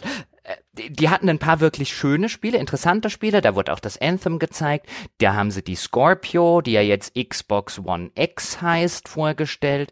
Und es war jetzt wirklich nicht so, als wäre ich aus der PK rausgegangen mit einem, boah, war die scheiße oder boah, hat Microsoft das verloren. Ich würde nicht mal sagen, dass sie schlechter war oder erheblich schlechter als das, was Sony am nächsten Tag gemacht hat. Aber ich habe immer noch keinen Grund, mir so eine Xbox One oder so eine Xbox One X zu kaufen. Ich mag da nicht unbedingt für alle Menschen sprechen oder total repräsentativ sein, aber wir hatten jetzt neulich, André wird sich erinnern, wir haben kurz im Skype gesprochen, weil ich muss mir jetzt einen neuen Fernseher kaufen. Und da habe ich zu André gesagt, dann lass uns doch in eine PS4 Pro noch investieren, weil wenn ich mir jetzt einen neuen Fernseher kaufe, dann kann ich mir eigentlich auch einen 4K-Fernseher kaufen auf dem ich dann auf 4K halt auch spielen kann, wenn ich eh Geld in die Hand nehmen muss. Und dann meinte André halt, ja, aber wieso eine PS4 Pro? Wir haben doch schon eine PS4, die steht ja bei dir rum, kauf doch so eine Scorpio. Und dann habe ich halt gesagt, ja, aus technischer Sicht bestimmt klüger, weil natives 4K und so weiter und so fort. Aber es gibt nichts, aber auch gar nichts, was ich darauf spielen will. Und die wenigen Sachen, die ich vielleicht spielen wollen würde, die kann ich dann auch einfach auf dem PC spielen und den PC mit meinem Fernseher verbinden. Es gibt für mich nicht den Hauch eines Grundes, mir eine Xbox One oder eine Scorpio zu kaufen. Und als mir das so ein bisschen aufgegangen ist, jetzt als jemand, der genau an dieser Lage steht und sogar in 4K investieren will, da denke ich mir, oh Microsoft, ihr Armen. Das äh, habe ich mir auch aufgeschrieben auf meinen äh, Zettel. Und zwar, wie unglaublich schwer es Microsoft hat, seine neue Konsole zu verkaufen. Ich habe ja die offiziellen Bullet Points von so einer Präsentation da. Äh, da sieht man die Xbox One X und die Xbox One S Which one is yours? Und da gibt's so eine Reihe von Haken und äh, was sie alle können, ist 4K Ultra, Blu-ray, Riesenspielekatalog, ähm, Xbox Live, tolle Soundformate, funktioniert mit all deinen Accessoires und die vier Bullet Points, die Xbox One X exklusiv sind, ist Feel the difference. Games play better with six teraflops was eine Bullshit-Aussage ist. Sie sagt einfach nur, die hat mehr Leistung. Äh, stream and record clips in 4K Resolution, das ist in der Tat ein Vorteil. See every frame with 326 gigabytes per second memory bandwidth. Und relish 40% more power than any other console. sie haben also eine bessere Technik und nichts anderes. Und sie versuchen verzweifelt, das irgendwie in vier Bullet Points aufzudröseln und generell das Ding zu verkaufen. Und das habe ich auch auf dieser E3 wieder gemerkt, wie schwierig es ist, diese blöde 4K-Geschichte zu verkaufen. Wenn diese Fernseher noch längst nicht omnipräsent ist, wenn die Leute zu Hause äh, mit ihren PC-Monitoren höchstwahrscheinlich auch nicht die 4K äh, zu sehen bekommen, falls es überhaupt möglich äh, ist mit der ganzen blöden Artefakt-Erzeugung äh, durch die Streaming- und YouTube-Konvertierung. Das ist so eine Art unsichtbarer Vorteil, der immer wieder äh, hochgehalten wird, aber einfach nicht so gut greifbar ist. Und du hast völlig recht, Jochen, die Tatsache, dass äh, Microsoft inzwischen sich so äh, weggewendet hat von diesem Xbox-Exklusiven hin zu Xbox-Exklusiv plus Windows 10, das bricht dieser Konsole echt das Genick. Nicht nur das. Also das, ich, äh, ich habe auch natürlich bei mir auf der Liste. Das Schlimme ist, wie Jochen auch schon richtig gesagt hat, normalerweise, wenn im Anschluss diese Diskussionen stattfinden, wer hat denn mit seiner PK die E3 gewonnen, guckt man meistens, wer hat denn sozusagen das coolste Line-up vorgestellt. Und nach dem, was in den einzelnen Pressekonferenzen so an Titeln durchgelaufen ist, war Microsoft da meiner Meinung nach durchaus echt stark. Das Problem ist nur, wenn du dann hinterher diese Liste durchgehst, was davon ist denn tatsächlich zum Beispiel ein Exklusivtitel? Also was, was bringt Microsoft unterm Strich irgendwas für den Verkauf ihrer Konsolen? Da wird's dann auf einmal dann sehr, sehr dünn. Also das große Problem ist sozusagen, Microsoft hat die E3 insofern verloren, als dass man ja dachte, dass die Scorpio für sie nochmal eine Chance darstellt, jetzt Boden gut zu machen gegenüber Sony.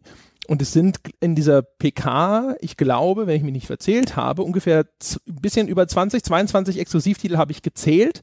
Sechs davon sind richtige Exklusivtitel. Nur sechs. Alle anderen sind zeitbegrenzte. Also ne, bei Con Console Launch Exclusive und solche Geschichten sind nach dem Motto, erscheint auf Konsole zuerst auf der Xbox One.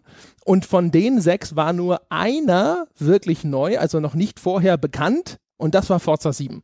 Und bei der Scorpio im Vorfeld, da haben wir auch schon oft genug drüber gesprochen, das Ding war ja, dass man immer gesagt hat, okay, Microsoft muss halt sehen, dass sie jetzt die Exklusivtitel wieder an den Start holen, dass sie sagen können, das gibt es nur bei uns, damit jemand wie Jochen, der vor dieser Entscheidung steht, hinterher sagt, okay, dann kaufe ich mir die Konsole, weil das will ich spielen.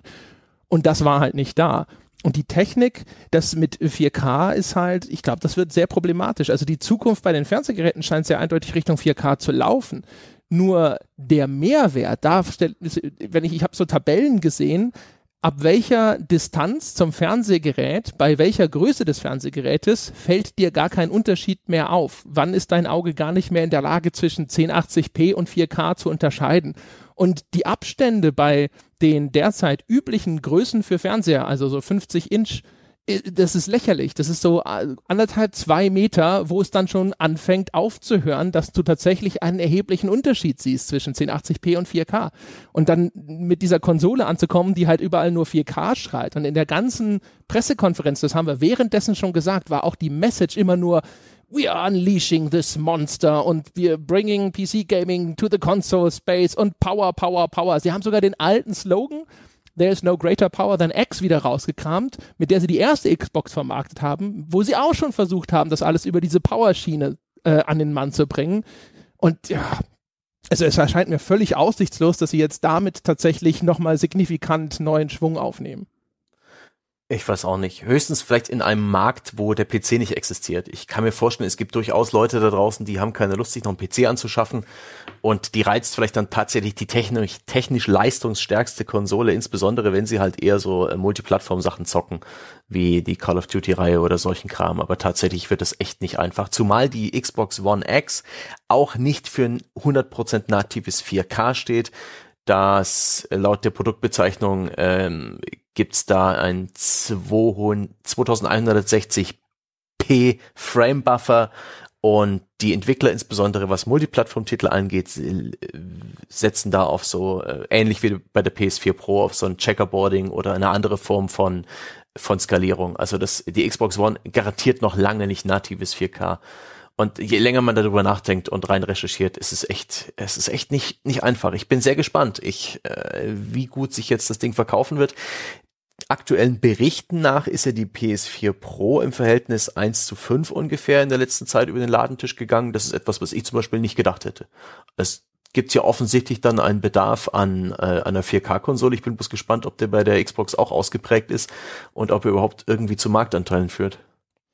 Ich würde noch mal gerne auf die Spiele zurückkommen, weil das ist, das ist halt letztlich, klar, nochmal, ich bin da nicht absolut repräsentativ für jeden Spieler, aber wenn ich die Wahl habe zwischen einem neuen Last of Us, zwischen einem was hat Sony noch im Angebot zwischen einem neuen Uncharted zum Beispiel? Und dann gucke ich mir an God of War.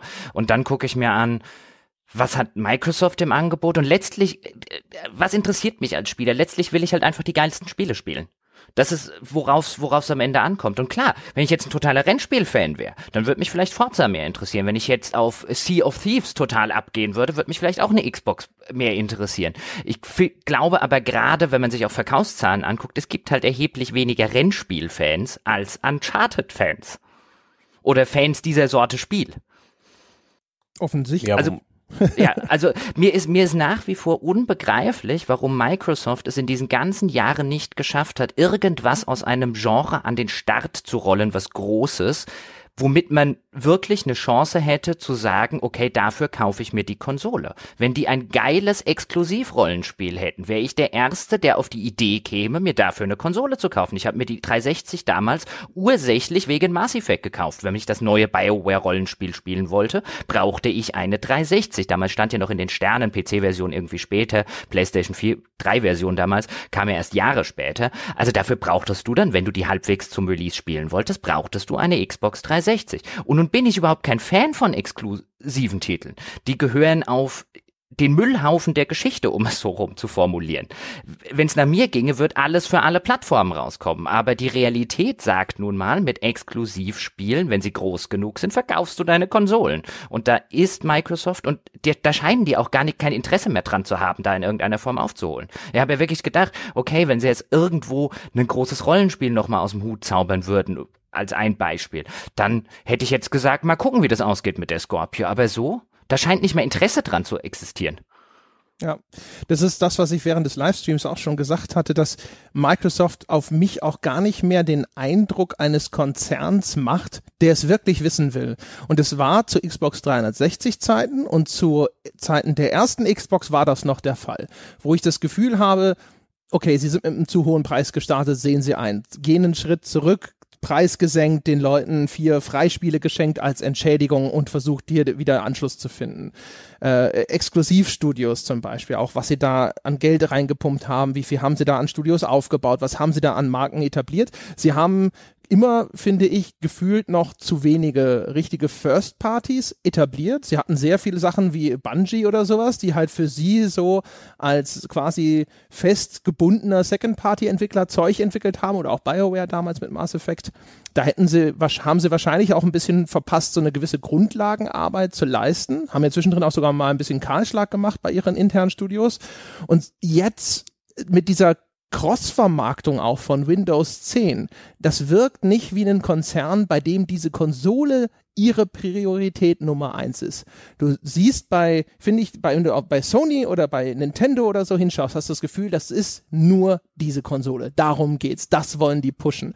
Und Microsoft also äh, von vom dem Moment an, wo sie die Xbox One vorgestellt haben, mit dieser berüchtigten TV, TV, TV-Geschichte, wo man sagte so, hey, wir wollen ein bisschen Multimedia Center auch noch mit abgreifen. Äh, und ja, wir haben diese Spielkonsole, aber hey, wir haben auch noch Windows 10 und das wirkt nicht wie einer, der 100% hinter diesem Gerät steht. Und alleine das würde mich schon als Spieler so ein bisschen abschrecken, weil ich bei den anderen das Gefühl habe, da ist diese Konsole, das ist das, was die machen und darum geht's. Und bei Microsoft weiß ich gar nicht mehr so, das, das Feeling kommt nicht mehr so rüber, zumindest nicht so wie, wie früher.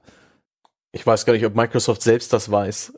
die haben ja schließlich, die Xbox-Division hat eine relativ bewegte Geschichte hinter sich. Ähm, die, diese sogenannte Pivot, also diese, diese Strategiewechsel hin auf diese Multiplattform-Strategie zusammen mit Windows 10 ist auch noch relativ jung. Ach, und Spieleprojekte dauern halt lang. Das ist echt eine, eine, eine kleine Zirkelmühle drin. Ich habe den Eindruck, sie, sie waren ein bisschen bescheidener. Die Microsoft-Pressekonferenz hat mich ein bisschen an das Post-PS3 Sony erinnert, äh, eine Konsolengeneration, aus der Sony ein bisschen gebeutelt hervorging und dann auch äh, die PS4 sehr gut beworben hat, äh, in, indem man da gar nicht zu große Töne gespuckt hat und äh, stets bescheiden und wirklich gamerzentrisch blieb. Ähm, das ist damals sehr gut angekommen. Die haben auch damals noch sehr viele Indies auf die Bühne geholt. Davon hat es dieses Jahr nichts mehr bei Sony gegeben. ähm, aber ich, ich, ich finde es immer spannend, wenn der, der Zweite in, in so einem äh, Wettbewerb, wenn der was präsentiert. Und Microsoft versucht es zumindest, aber ich weiß halt einfach nicht, ob das was, ob ihr Angebot wirklich die Antwort ist. Es wäre wahrscheinlich allen lieber, wenn sie einfach richtig gute Exclusives bringen. Nichts anderes wollen die, die Fanboys. Apropos Konsole, es hat ja kurz vor der E3 gab es doch so ein mysteriöses Teaser-Video von Atari, aus dem man theoretisch eine neue Atari-Konsole hätte rauslesen können und auch eine Seite, wo Atari nach Entwicklern gesucht hat oder nach ähm, ja eine Kontaktmöglichkeit für Entwickler bot, falls die auf dieser mysteriösen neuen Konsole irgendwas entwickeln wollten. Ist daraus irgendwas geworden? Hat man da noch was mitgekriegt? War das irgendwie ein, war das irgendwie ein, ein, ein Hoax oder? War das, Habt ihr da was mitgekriegt? War das am Ende diese VCS Retro, so wie das NES Mini, kommt doch auch ein VCS jetzt, oder? Boah, ich weiß es nicht. Aber es stand irgendwas dabei bei diesem PR-Fluff, äh, äh, the new product years in the making. Und, und Years of the Making bei so einer äh, leeren Hülle eines Unternehmens, das die Atari-Marke heutzutage ist, äh, ist einfach noch Bullshit. PR-Bullshit. Ich traue dem nichts zu, aber ich weiß auf die Schnelle auch nichts Neues. Also, sonst fällt mir nichts ein. Ich weiß nur, dass es neulich doch irgendwo, ich glaube bei uns im Forum gab es mal irgendeinen Thread dazu, dass es vielleicht auch so ein Atari VCS Mini-Ding gäbe. Wo, da haben wir doch, glaube ich, im Skype noch sogar drüber gesprochen, wo ich dann sagte, das gab's doch auch schon in Form von diesem Atari-Joystick und dann auch so 15 Klassiker integriert in den Joystick selber sozusagen. Der war die Konsole und der Joystick in, in einem. Und äh, keine Ahnung. Ich weiß gar nicht, ob das dann tatsächlich am Ende war es auch nur, nur Quatsch, ich weiß es nicht. Ich habe es nur irgendwo äh, gesehen und jetzt, wo Jochen Atari und Konsole gesagt hat, habe ich gedacht, so vielleicht war das die Ankündigung für, für das. Es wäre zumindest sozusagen genau das antiklimaktische Ergebnis, das von einer großen Atari-Ankündigung zu erwarten wäre. ich habe das gerade nebenher nochmal gegoogelt und da gibt's nichts Neues. Also es gibt so ein mysteriöses Teaser-Video. Ähm, es sieht so aus, als ob sie so eine VCS 2600 ähnliche Konsole herstellen. Kann sein, dass das äh, praktisch bloß ein Mini-PC ist. Und ich meine, dass einfach das Atari Trademark und der Look draufgestempelt sind. Das wäre vielleicht noch das kleinste Übel, aber äh, genaue Details gibt's noch nicht. so wie es Commodore vor Jahren mal erfolgreich versucht hat. Ich würde noch gerne über einen anderen, ich weiß nicht, ob man das Trend, ja, wahrscheinlich kann man es Trend nennen, auch wenn der ebenfalls nicht mehr ganz neu ist, reden. Es hat nämlich bei uns auch jemand im Forum geschrieben, die Frage, wo sind eigentlich die ganzen Rollenspiele dieser E3? Und es gab jetzt ja nun wirklich nicht massig viele neu angekündigte Rollenspiele im Rahmen der Messe oder bei den Pressekonferenzen. Und dann habe ich so ein bisschen die kontroverse Frage aufgemacht, die ich auch gerne mal mit euch diskutieren würde, weil es hier so schön reinpasst was ist denn heutzutage eigentlich noch ein Rollenspiel? Weil in einer Zeit, wo ein Mass Effect Andromeda oder ein Fallout 4 als Rollenspiel gilt, warum ein Far Cry 5 und ein Assassin's Creed nicht? Gibt ja. es vielleicht viel mehr Rollenspiele, als wir denken, aber passt der Oberbegriff, den wir dafür haben und das, was wir mit dem Oberbegriff jeweils persönlich verbinden, halt einfach nicht mehr so recht zusammen? Müssen wir vielleicht einfach irgendwann mal, müssen wir jetzt ja gar nicht ausufernd hier tun, aber ich fand das eine interessante Beobachtung, über den Begriff der Rollenspiele reden. Ich denke, das ist angebracht, denn Assassin's Creed 4 Beispiel, Quatsch 4, Origins ist auch deutlich mehr Rollenspiel geworden als je eins der Spiele zuvor. Und das hat Rollenspielmechaniken, genauso wie es das dieses Anthem auch haben wird und viele andere dieser Dinge. Ähm, ist schon bemerkenswert. Wie, wie würdest du denn dieses neue, den neuen Begriff für das alte Genre wählen? Hat, schwebt dir da schon was vor? Nee, ich habe da tatsächlich noch überhaupt keine Idee und deswegen denke ich auch, es wäre interessant, darüber mal eine Diskussion zu führen, weil mir fällt kein Kriterium ein, nachdem Fallout, zum Beispiel, um jetzt bei dem Beispiel zu bleiben, nachdem Fallout 4 ein Rollenspiel ist, aber Assassin's Creed Origins nicht. Weil jedes Kriterium, das man anlegen könnte, bei dem man jetzt sagen könnte, okay, aber das gibt das da oder das ist der Unterschied oder das ist der Unterschied. Es gab dann im Forum so eine Diskussion, da hat einer gesagt, also für mich gehören zu Rollenspielen halt die große Entscheidungsfreiheit. Das ist ja als persönliche Definition, Definition total legitim, aber dann kann man sofort hingehen und könnte zum Beispiel sagen, okay, dann ist Bart's Tale kein Rollenspiel mehr um jetzt ein altes Beispiel zu bemühen. Mhm. Also egal, was man da irgendwie anlegt, man wird für sich persönlich, wird man immer eine Definition finden, nachdem das eine dazugehört und das andere nicht. Und das ist vollkommen legitim. Aber für einen Oberbegriff, unter dem möglichst alle Leute was verstehen, der scheint mir bei Rollenspielen mittlerweile eher so geprägt, ist es eine traditionelle Rollenspielmarke, beziehungsweise wird es als Rollenspiel verkauft und eben nicht mehr, vielleicht im Gegensatz zu anderen Genres, die es da draußen gibt, wie einen Ego-Shooter oder so. Und eben der Oberbegriff dient aber nicht mehr wirklich dafür, ja, eine Mechanik zu beschreiben oder eine Einzigartigkeit in dem Genre. Also ist denn nicht zumindest, ist es nicht zumindest so, dass es eine relativ klare Vorstellung davon gibt, dass es ähm, bestimmte Spielelemente braucht, damit die Leute es als Rollenspiel identifizieren. Also diese typischen Progressionsmechaniken. Ich sammle Erfahrungspunkte, ich steige im Level auf, ich habe vielleicht mhm. auch Attributspunkte, die ich verteilen muss und so. Und das ist natürlich inzwischen sehr, sehr weit verbreitet. Dann muss es natürlich auch eine gewisse Storylastigkeit haben, würde ich behaupten wollen. Ich glaube, dass ein Spiel, das sehr wenig erzählt, dass das dann für die Leute eher so in diese Dungeon Crawler Hack and Slay Richtung geht. Das war schon immer etwas, was so ein bisschen gesondert betrachtet wurde, auch wenn das in dieser Rollenspielsuppe mitschwimmt.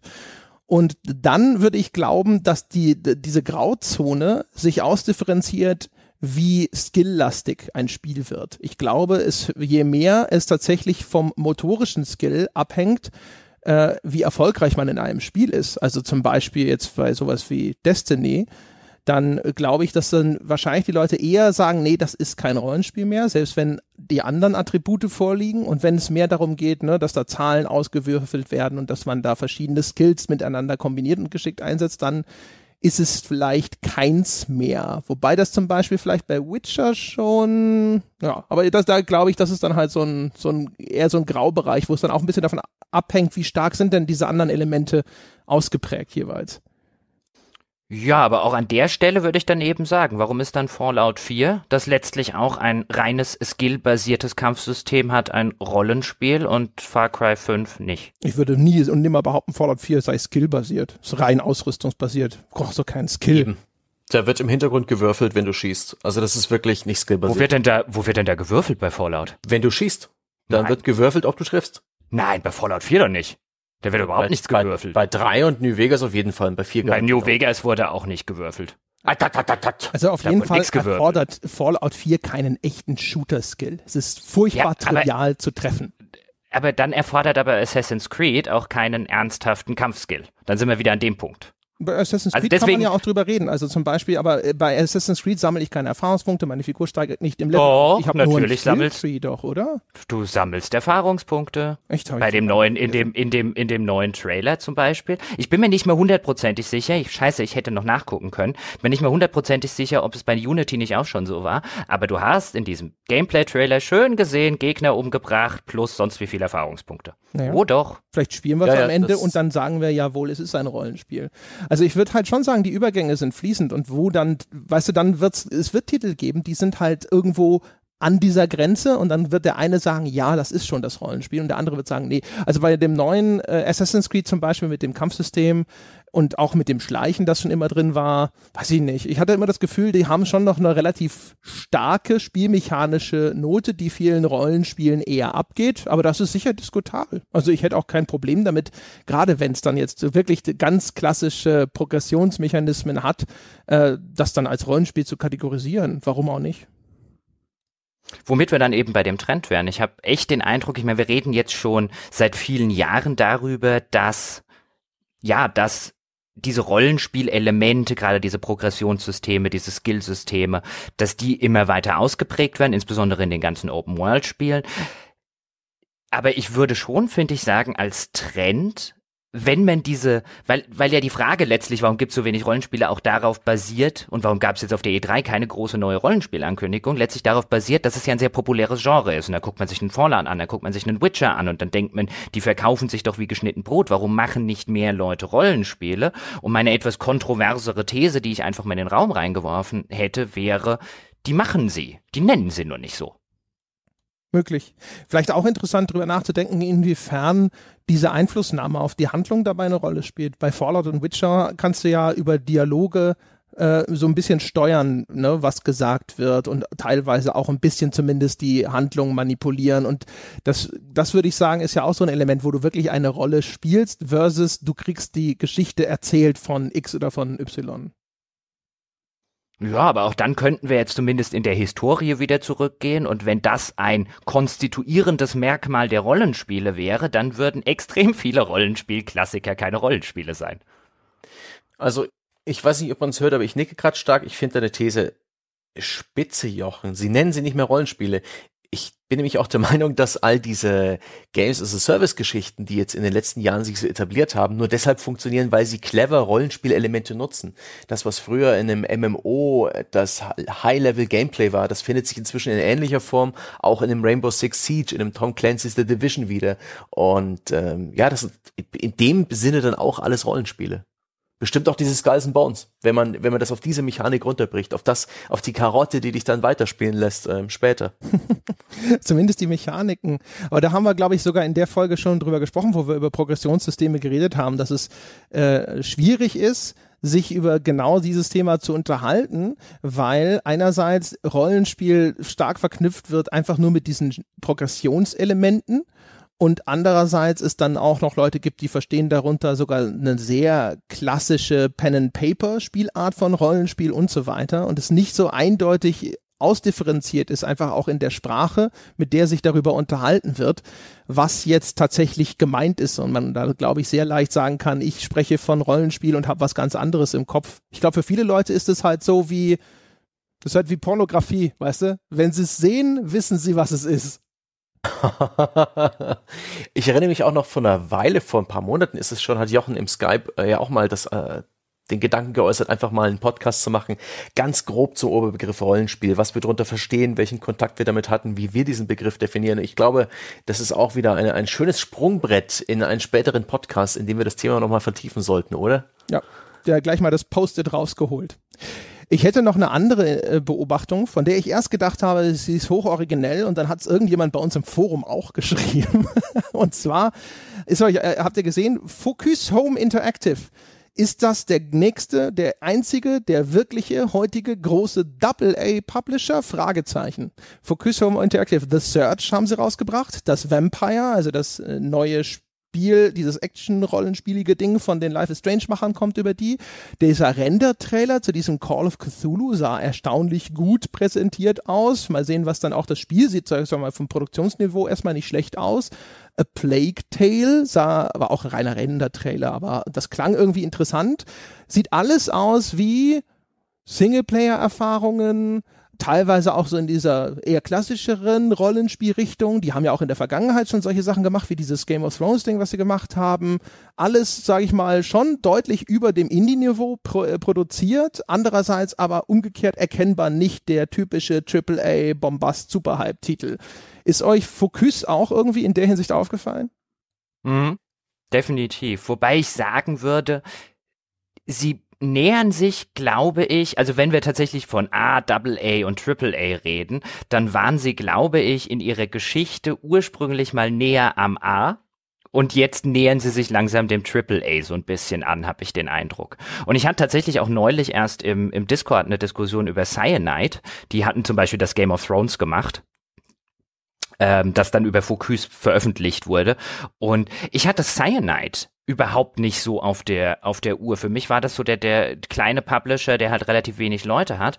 Und dann habe ich mir tatsächlich im Nachgang angeguckt und festgestellt, okay, du hast dich da so ein bisschen jetzt vertan. Die sind ja durchaus, und die machen jetzt ja auch zum Beispiel dieses Call of Cthulhu, das du gerade angesprochen hast, die haben da mittlerweile echt Leute sitzen bei sich. Und die machen mehrere Projekte gleichzeitig. Die machen ja zum Beispiel, glaube ich, auch noch die ganzen Cycling Manager, die es da so gibt. Ja, und und, Sticks. und, und. Und Sticks. Äh, das heißt, die lassen dort zumindest derzeit mehrere Double-A-Produktionen echt parallel laufen. Ich habe die komplett unterschätzt an der Stelle. Asche auf mein Haupt. Und gerade bei so einem Call of Cthulhu jetzt zum Beispiel, habe ich schon den Eindruck, dass sich das so ein bisschen dieser AAA-Geschichte annähert. Nein, Cyanide wird immer noch nicht auf einem Niveau produzieren können, wie das jetzt ein Ubisoft macht oder wie das ein DICE machen kann. Aber ich würde mich nicht wundern, auch bei sowas wie The Search, alles so Produkte, von denen man jetzt nicht wirklich sagen kann, sie haben die Production Values eines neuen Assassin's Creed oder so.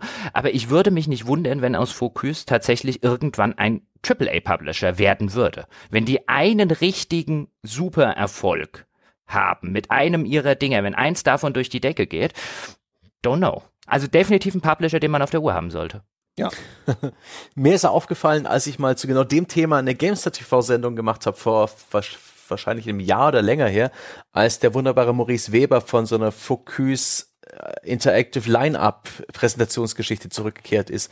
Und alle gezeigten Spiele waren, waren so ein bisschen schrullig, so ein bisschen nischig und nicht so wirklich AAA, aber alle irgendwie interessant, alle hatten eine Daseinsberechtigung. Das ist uns auch aufgefallen, dass Focus eher die Entwickler so ein bisschen ihr Ding machen lässt, sich stark auf Nischen fokussiert und auch auf Nischen-Franchises. Man denke da an diese Warhammer 40k, dieses Armada hatten sie damals, diese, diesen praktisch Schiffskampf im Weltraum ähm, und, und diesen einen Shooter, der jetzt am Ende gar nicht mehr so gut war. Aber sie hatten halt äh, ein breites Feld an Produkten. Keins davon war überambitioniert. Äh, alle hatten sie so ihre Vision und durchaus ein Publikum dafür, so klein es auch war, und es, es, hat funktioniert. Das haben wir schon damals mit wohlwollenden Kopfnicken wahrgenommen, dass die offensichtlich einen, ein, ein funktionierendes Geschäftsmodell haben. Mich, mich erinnert Focus so ein bisschen an Paradox. Die machen was ähnliches in einer anderen Nische. Ja, vielleicht. Also äh, ich finde halt, die sind bemerkenswert, weil das Produktionsniveau der Titel, die über Focus kommt, das ist also das war selbst schon zu der Zeiten, wo sie dieses Game of Thrones Ding gemacht haben, sage ich mal, höher als von anderen Publishern, die Sachen machen, wie Focusi gemacht hat damals. Man hat immer so ein bisschen gedacht, so, ha, das ist nicht toll, das ist nicht wirklich gut, aber es ist besser, als ich es erwartet hätte.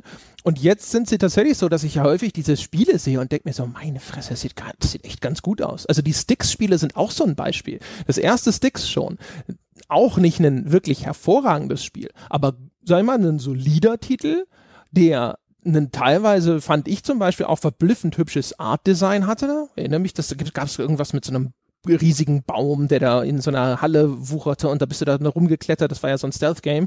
Und das war echt schön designt, auch so in den Ladescreens schon, so die Artworks gesehen und gedacht so, ach, mein cool, wenn ich das äh, im Spiel hinterher sehe. Mal sehen, wie es dann aussieht. Und dann sieht es ganz cool aus.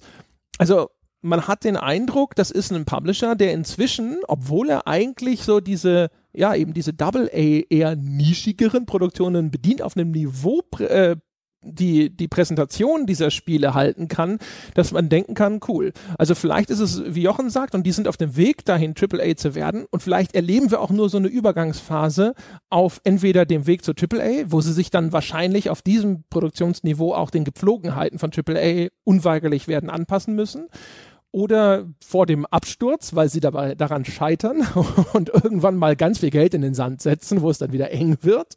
Aber vielleicht haben wir so eine, so eine kleine goldene Ära, wo aus dem Hause von Focus einfach Titel kommen, auf einem schönen, guten, visuell echt ansprechend hohen Produktionsniveau, die aber immer noch so ein bisschen nischig sind. So ein bisschen Ubisoft, bevor sie richtig groß wurden. Könnte durchaus sein. Könnte durchaus passieren. Ich bin da echt sehr gespannt. Bin echt sehr gespannt. Vor allen Dingen jetzt auch auf, und das neue Call of Cthulhu sieht ja nett aus und man weiß ja hier, Lovecraft und ich, wir sind ja so, ja, sozusagen, ja, ja, so, genau. so, der, der Howard Phillips und ich, so. Ich bin da sehr gespannt drauf. Mal gucken. Das wäre jetzt zum Beispiel so, einen, so eine Art Spiel, der ich anhand des Trailers und anhand dessen, was ich drüber gelesen habe, durchaus das Potenzial prinzipiell, ich will es jetzt nicht prognostizieren, um Gottes Willen, aber durchaus das Potenzial zutrauen würde, größer zu sein, als man denkt. Was ist denn das für ein Spiel? Ich habe das Video kurz gesehen und dachte so, das sieht aber so ein bisschen Walking Simic aus. nach allem, was ich gelesen habe, ist es, geht es eher in die, in die Rollenspielecke. Okay. Soll sich erheblich näher an der ähm, Pen-and-Paper-Vorlage von Call of Cthulhu, gibt es ja auch ein Pen-and-Paper-Rollenspiel, daran soll es sich erheblich näher ähm, orientieren, als das bislang Call of Cthulhu-Spiele gemacht haben. Ich bin gespannt. Also ich glaube, wenn's wenn die Qualität stimmt und wenn das Marketing stimmt und wenn das Spiel tatsächlich so wird, wie ich mir das jetzt gerade so ein bisschen im Kopf ausmale, ist es, du hattest durchaus das äh, Zeug für einen Überraschungshit. Also ein gut ausgeführtes äh, Rollenspiel in dem Universum, dem würde ich auch was zutrauen. Ich glaube, das ist halt, also so Gothic Horror ist natürlich nicht total richtig massenkompatibel, aber ich glaube schon, dass das wirklich sehr gut funktionieren kann. Also für, für die Größenordnung, in der solche Titel, wie sie eben für Focus macht, äh, glaube ich, kann das durchaus ein echter Erfolg werden. Hm. Gut. Worüber haben wir noch gar Ja? Ja, einen kleinen Einwurf, den ich noch machen will, eine kleine Bemerkung, wenn du schon Call of Cthulhu nimmst. Äh, Call of Duty hat mich dieses Jahr überrascht. Ich bin aufmerksam auf den Mehrspieler geworden weil ich ihn nicht als solchen erkannt habe. Im Rahmen der Sony-Pressekonferenz ja. wurde nämlich ein Trailer gezeigt zu Call of Duty World War II. Und da weiß ich noch, dass André im, im, im Stream dann irgendwann sagte, ja, sieht doch jede Umgebung aus wie eine Mehrspieler-Map. Und damit hat er eigentlich einen Nagel auf den Kopf getroffen. Der Trailer hat sich als solcher nicht als Mehrspieler-Trailer zu erkennen gegeben. Erst im Nachhinein war klar, als er dann auch einzeln gepostet wurde, dass es der Mehrspieler-Trailer war. Und das hat mir gefallen. Das wirkte nämlich alles sehr, sehr klassisch, was darin zu sehen war. Der Trailer wurde mir nicht verkauft mit ähm, mit prolligen äh, Jump Cuts, obwohl Jump Cuts waren genügend drin. Mit mit äh, die Musik war auch ein Stück weit prollig, aber zumindest war war es nicht dieser Unfug, den der COD Mehrspieler in den letzten Jahren ist mit allerlei Hightech Gadgets, mit ununterbrochen ähm, Einblendungen irgendwelcher Erfolge. Ich bin mir sicher, dass letztendlich wird das Spiel dann so, aber die Inszenierung dieses Mehrspieler Trailers hat mir gefallen und ich fand es im Nachhinein entsetzlich, wie schwierig es war, mehr rauszufinden. Denn im Anschluss an die Veranstaltung, ich weiß nicht an welchem Tag, wurden dann auch tatsächlich Mehrspieler-Matches gestreamt. Es ist so schwer, vernünftige Footage davon im Netz zu finden. Die COD-Seite selbst ist sehr vage, was die Informationen angeht. Das ist ein absoluter Clusterfuck. In dem Moment will ich ausnahmsweise mal mehr erfahren über den Mehrspieler eines Call of Duty und es fällt mir nicht leicht. ja, ich kann mich noch, also äh, zu unserer Verteidigung, es war irgendwie drei Uhr morgens, ging ja, glaube ich, Sony los, ne? Aber äh, ich glaube, im Nachgang hat mir jemand gesagt, die hätten, bevor der Trailer losging, hätten sie gesagt, dass es jetzt ein Multiplayer sei. Aber das haben wir dann wahrscheinlich verpasst. Ich meine, wir hatten natürlich den Stream auch immer ein bisschen leiser gedreht und äh, äh es, ging ja, es ging ja um uns, um unseren Kommentar, unseren unbeholfenen, uninformierten Kommentar. Aber ja, also äh, das Call of Duty, muss ich sagen, äh, es fällt mir nach wie vor schwer, mich da tatsächlich in irgendeiner Form groß zu, für zu interessieren.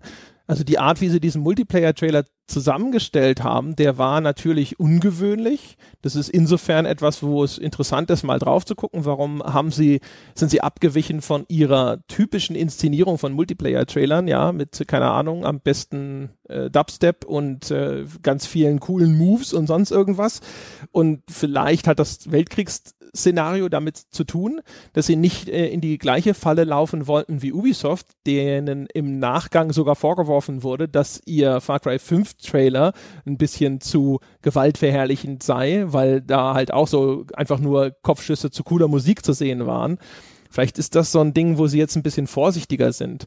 Ich habe naja, ja. Was da so Menschen zerfetzt wurden in dem Multiplayer-Trailer von Call of Duty, würde ich das mal nicht als Argument gelten lassen. Möglich, aber wie gesagt, es ist halt schon so ein bisschen, weißt du, die Art der Inszenierung. Gewalt zu zeigen ist eine Sache, glaube ich. Gewalt zu zeigen und dann so zu tun, als wäre das gerade das Coolste auf der Welt, was du siehst, weiß ich nicht. Ich habe das auch nicht mehr so richtig im Kopf. Äh, ich will nur sagen, vielleicht sind sie deswegen da einfach in dem Falle wegen dieser Thematik und die hat ja auch so eine gewisse historische Belastung. Da sind sie vielleicht, haben sich vielleicht gedacht, so, okay, vielleicht machen wir es diesmal nicht ganz so, so hip. Ich habe gelesen von Leuten, die diesen Singleplayer gesehen haben, dass das äh, gar nicht so scheiße aussah. Und es wurde vermerkt, dass der Entwickler darüber gesprochen hat, man wolle auch darstellen, dass da also es, bei der amerikanischen Armee waren anscheinend noch Weiße und Schwarze in unterschiedlichen Regimentern eingeteilt im Zweiten Weltkrieg und dann musst du auf einmal mit denen, also dann müssen die auf einmal untereinander zusammenarbeiten und das, das Entwicklerteam werde nicht davor zurückscheuen, den Rassismus äh, der weißen US-Soldaten im Spiel darzustellen. Das wurde als bemerkenswert irgendwo in der Presse herumgereicht nach äh, Battlefield One ist ehrlich gesagt meine letzte Bereitschaft gestorben, irgendwas zu erwarten, was nicht völliges Schulterzucken auslöst. Aber das war das erste Mal, wo ich gedacht habe, so, ha, ach, ja, zeig's mir mal. Ich ich würde es zumindest sehen wollen, was ihr da, was ihr da macht, was ihr euch da wirklich traut. Das ist witzig, dass du es ansprichst. Jetzt ein bisschen off-topic ist das, aber vor kurzem war äh, im, in, bei Reddit relativ weit nach oben gespült ein altes Propagandavideo, was amerikanische Soldaten auf ihren Einsatz in Großbritannien vorbereitet hat, ähm, wo dann einfach diverse interessante Szenen nachgespielt wurden. Da gab es unter anderem eine Szene, wo äh, einem schwarzen Soldaten und einem weißen ganz selbstverständlich Feuer gegeben wurde und äh, und eine Oma im Zug hat sie äh, beide sich mit ihnen unterhalten und beide mal zum äh, Kaffee trinken bei sich zu Hause eingeladen. Und der, der Sergeant oder wer auch immer das ist, der diese, diesen kleinen Propagandafilm äh, moderiert hat, meinte, ja, zu Hause würde das ganz schön für Augen äh, aufsehen sorgen. Aber hier in Großbritannien ist alles ein bisschen liberaler als bei uns zu Hause. Ah, ich bin gespannt, wie weit sie gehen. Äh, bin ich gespannt? Nee, bin ich nicht. Muss ich jetzt auch ganz ehrlich sein. Aber ich werde, ich, ich werde dieses Spiel im Auge behalten. Ich habe mich für den Singleplayer eines Call of Duty lang nicht mehr wirklich interessiert, aber ich, ich schätze diese, diese Sorte Mehrspieler. Und ich glaube, dieses Jahr könnte es wieder eine Glutamatsorte sein. Ja, ein Nudelpaket, ein gefriergetrocknetes, das mir schmecken könnte. Und Nudelpakete magst du doch auch, André. Ja, aber also da ist momentan echt bei mir emotionale Leere. Hatte diese Sorte Nudeln jemals geschmeckt? Also dieses Call of Duty Online Gameplay? Ja, natürlich. Also ich, wie gesagt, ich bin ja sogar lange, lange Jahre bin ich rumgelaufen und habe gesagt, Kinders, Call of Duty ist nicht so scheiße, wie ihr alle tut. Äh, vermute, dass das vielleicht auch nach wie vor richtig ist. Also das waren halt einfach, spielerisch waren die, jetzt, ich habe eigentlich so um Modern Warfare 3 tatsächlich aufgehört, das wirklich ernsthaft zu spielen, also auch privat zu spielen. Ähm, aber vermute, dass das immer noch gilt, dass das spielerisch wirklich gut gemachte Sachen sind. Aber das ist so, so ausgenudelt und so. Und äh, Zweiter Weltkrieg HD ist halt auch kein Pitch, der mich noch groß erreicht. Ich habe das einfach echt, echt, echt oft gespielt damals, ja. Und äh, ja. Oh. Ach schön. Vor allen Dingen, es ist natürlich auch, was ja da noch ganz kurz noch dazu kommt, ist amerikanische Spiele im Zweiten Weltkrieg sind natürlich eher dazu geneigt, dir halt auch noch Szenarien zu bieten, die du halt schon wieder und wieder und wieder gespielt hast, wenn halt Amerikaner im Mittelpunkt stehen. Die hatten halt nur in Anführungszeichen ein, anderthalb Kriegsjahre. Ich finde halt gerade bei diesem Zweiten Weltkrieg gäbe es durchaus noch Schlachten, gäbe es durchaus noch historische Sachen und historische Szenarien, die, wenn man ein Spiel in einem Zweiten Weltkrieg machen wollen würde, die noch nicht ausgelutscht werden, wie jetzt zum Beispiel so das Anlanden an Omaha Beach. Aber das wird halt schwierig, das mit Amerikanern in der Hauptrolle zu tun. Naja, das hat ja Call ja. of Duty aber noch nie gemacht, sondern das hat ja von Anfang an durchgewechselt. Du hattest ja immer ein, eine, so quasi eine kleine amerikanische Kampagne, aber dann gab es halt, keine Ahnung, auf, auf Seiten der Russen, ich glaube, du hast sogar Call of Duty 2 auf Seiten der Russen angefangen. Du hast, äh, keine Ahnung, auch, glaube ich, auch mal ein polnisches Regiment begleitet und so. Die sind schon immer hin und her gesprungen. Jetzt natürlich immer gegen die Achsenmächte, aber sie haben schon immer so die verschiedenen Kriegsbeteiligten durchgewechselt und haben halt immer so kleine Soldatenheldengeschichten aus Sicht von diesem oder jenem äh, alliierten Verband gezeigt. Also da sind sie gar nicht so auf die Amerikaner ausschließlich abonniert. Die müssen zwar immer, glaube ich, mal hier oder da vorkommen oder zumindest mal die Briten, aber das ist nicht so, dass sie ja jetzt komplett drauf festgenagelt wären. Aber selbst da, ich glaube, die haben jetzt auch schon gesagt, da gab es ja auch so eine Diskussion drüber, ich glaube, weil, weil irgendwo mal gesagt wurde, Frauen im Multiplayer vielleicht nur auf Seiten der französischen Resistance, weil es nur da, glaube ich, signifikante weibliche Streitkräfte gab. Es gibt auch einen Screenshot, glaube ich, äh, aus dem Multiplayer, äh, wo auf Seiten der Deutschen ein Schwarzer angetreten ist, weil der Multiplayer das wohl einfach so, du kannst da, glaube ich, deine Figur einfach erstellen und dann kannst du halt einfach auch auf Seiten der Deutschen als Schwarzer antreten, wo die Leute sofort gesagt haben, äh, historische Akkuranz, fragwürdig. Aber ja, das sind halt so Sachen, die sind mir dann ehrlich gesagt wurscht. Ja, yeah, also historische, äh, akkurat ein Call of Duty. Oder auch bei einem Battlefield oder so. Ich hätte, ganz ehrlich, ich hätte jetzt auch kein Problem, wenn sie eine äh, Heldin in einem Call of Duty machen würden. Natürlich wird dann sofort ein, äh, es gab doch im Zweiten Weltkrieg bei den Amerikanern keine weiblichen Soldaten oder bei den Deutschen, wo ich jetzt sagen würde, ja, es gab aber auch all das, auch sehr viel anderes nicht, was du da siehst und was du da machst. Ja. Es gab es zum Beispiel nicht, dass man Kugeln abbekommen hat und weitergelaufen ist. Zumindest, ja. und nach, zumindest nicht so viele. Nach kurzer Pause ging es dir wieder gut. Ganz genau. ja, ja, also solche Sachen, äh, keine Ahnung, darüber sollen sich andere Leute aufregen. Äh, ich nicht. Wie ist es denn mit Far Cry 5, Jochen? Das ist ja nochmal vielleicht ganz, ganz kurz noch äh, interessant. Also ich weiß, wir hatten im Skype mal drüber vorher gesprochen dass du gesagt hast, dass Far Cry 5 mit dem Redneck-Klischee vielleicht das letzte unverbrauchte, straflos verwendbare Klischee der Welt gefunden hat. Jetzt, wo es ein bisschen Gameplay zu sehen gab, hast du noch das Gefühl, dass sie da in der Richtung unterwegs sind? Offensichtlich jetzt, was den das Gameplay angeht und was ein bisschen den Trailer angeht, der auch auf der E3 gezeigt wurde, scheinen sie sich doch nicht ganz diesem politischen Schritt zu trauen. Also sie ziehen dann ja offensichtlich wieder die äh, evangelikale Kultkarte und äh, gehen schon noch so ein bisschen auch in diese Waco-Richtung.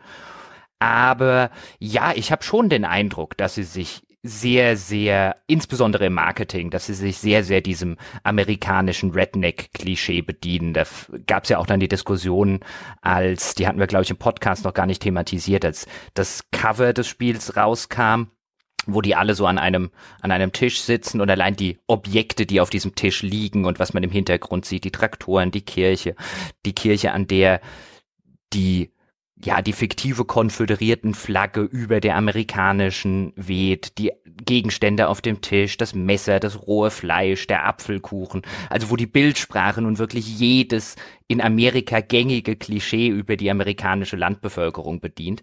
Und das natürlich im aktuellen Klima sofort Leute dazu gebracht hat, Donald Trump zu rufen, auch wenn Ubisoft mit keinem einzigen Wort oder keinem einzigen Bild Donald Trump in den Mund genommen hat oder Donald Trump dargestellt hat, trotzdem alle Leute das sofort als Anti-Trump-Spiel und als Anti-Trump-Wählerspiel begriffen haben. Allein das zeigt ja schon, wie gut der Stereotyp funktioniert. Möglich, ja. Also mit der Flagge muss ich nach wie vor sagen, ich weiß nicht, wie du da eine konföderierten Flagge erkennst. Das ist für mich eher so eine abgewandelte Kirchenflagge, die ich da im Hintergrund hängen sehe.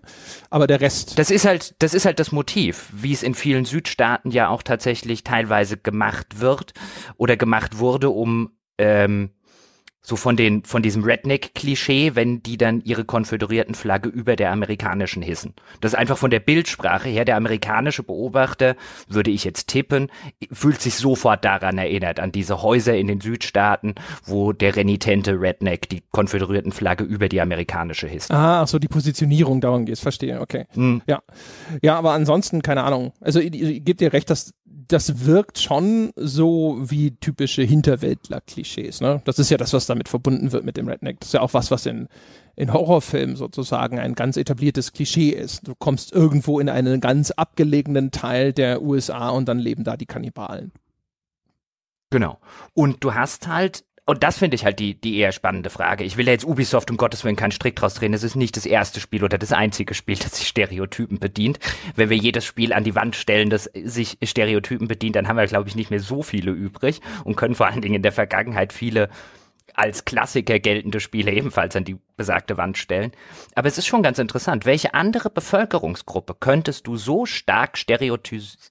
stereotypisiert darstellen, wie das Ubisoft zum Beispiel auf dem Cover von Far Cry 5 tut. Man stelle sich zum Beispiel mal vor, dort säßen acht Schwarze mit irgendwie Drogenutensilien, im Hintergrund ein Gefängnis, also mit allem, was man stereotyp so mit kriminellen Schwarzen verbindet, dann hätten wir eine Diskussion. Wir hätten zu Recht eine Diskussion. Welche andere Bevölkerungsgruppe außer amerikanische Hinterwäldler, gerade im aktuellen politischen Klima und insbesondere in den USA, das ist ja ein amerikanischer Stereotyp, welche könnte ein Spiel gefahrlos so darstellen und würde dafür noch beklatscht werden? Mir fällt keine andere ein. Ja, meine Damen und Herren, wenn Ihnen eine Minderheit einfällt, die man in einem Spiel entsprechend abkanzeln könnte, schreiben Sie es doch im Forum. Also wir haben, glaube ich, schon mal darüber diskutiert. Ich, mir ist auch jetzt nichts äh, eingefallen, also außer sowas wie Nazis oder sowas. Aber äh, wenn wir so gerade so im zeitgenössischen, auch vor allem im zeitgenössischen amerikanischen Kontext, wäre mir auch nichts eingefallen, was nicht äh, relativ großes Shitstorm-Potenzial bietet. Was dann hin, hinterher zu sehen war, fand ich ehrlich gesagt in der Hinsicht auch eher unkritisch. Auch da gab es ja Bemerkungen in der Spielerschaft, dass dieser religiöse Kult in einem abgelegenen Dörfchen, ich glaube, es spielt in Montana oder sowas, erstaunlich viele schwarze Mitglieder hat. Also da wird auch wieder Diversität in den Reihen der, der Gegnerschaft und auch in den Reihen der Protagonisten sichergestellt wo auch einige Leute gesagt haben, so weiß nicht, ob das passt, wo ich auch wieder sage, ist mir ehrlich gesagt auch schon wieder wurscht, weil das alles auch wieder so, so fiktiv zusammengewürfelt ist. Da ist mir ehrlich gesagt so keine Ahnung, wie dann die Bevölkerungszusammensetzung realistischerweise aussehen müsste und ob so ein Kult normalerweise tolerant ist oder eher rassistisch geprägt sein müsste, das ist mir auch alles ziemlich wurscht. Es sah einfach generisch aus. Ich fand das Gameplay hat mich sofort wieder äh, an alles erinnert, was Far Cry seit dem zweiten Teil, also anfangend mit dem dritten Teil gemacht hat. Also abgesehen davon, dass es halt so hier und da ein paar neue Spielelemente gab, wie diese Sidekicks, die du ja jetzt anheuern kannst und so. Aber ansonsten wirkte das alles wieder so, als hätte ich schon mal gespielt. Ne? Ja, ich kann mich noch erinnern, haben wir nicht während des Trailers, nee, während des Gameplays im der UBPK wurde doch kurz so auch so, so, so ein klassischer amerikanischer Wasserturm gezeigt und einer von euch hat doch sofort, kann er da hochklettern? Kletter ja. hoch. Ja. ja. Der erste Instinkt bei diesem Spiel, oh, etwas Hohes, da kann er bestimmt hochklettern. Ja, und vor allem kann man, kann man die Karte freischalten.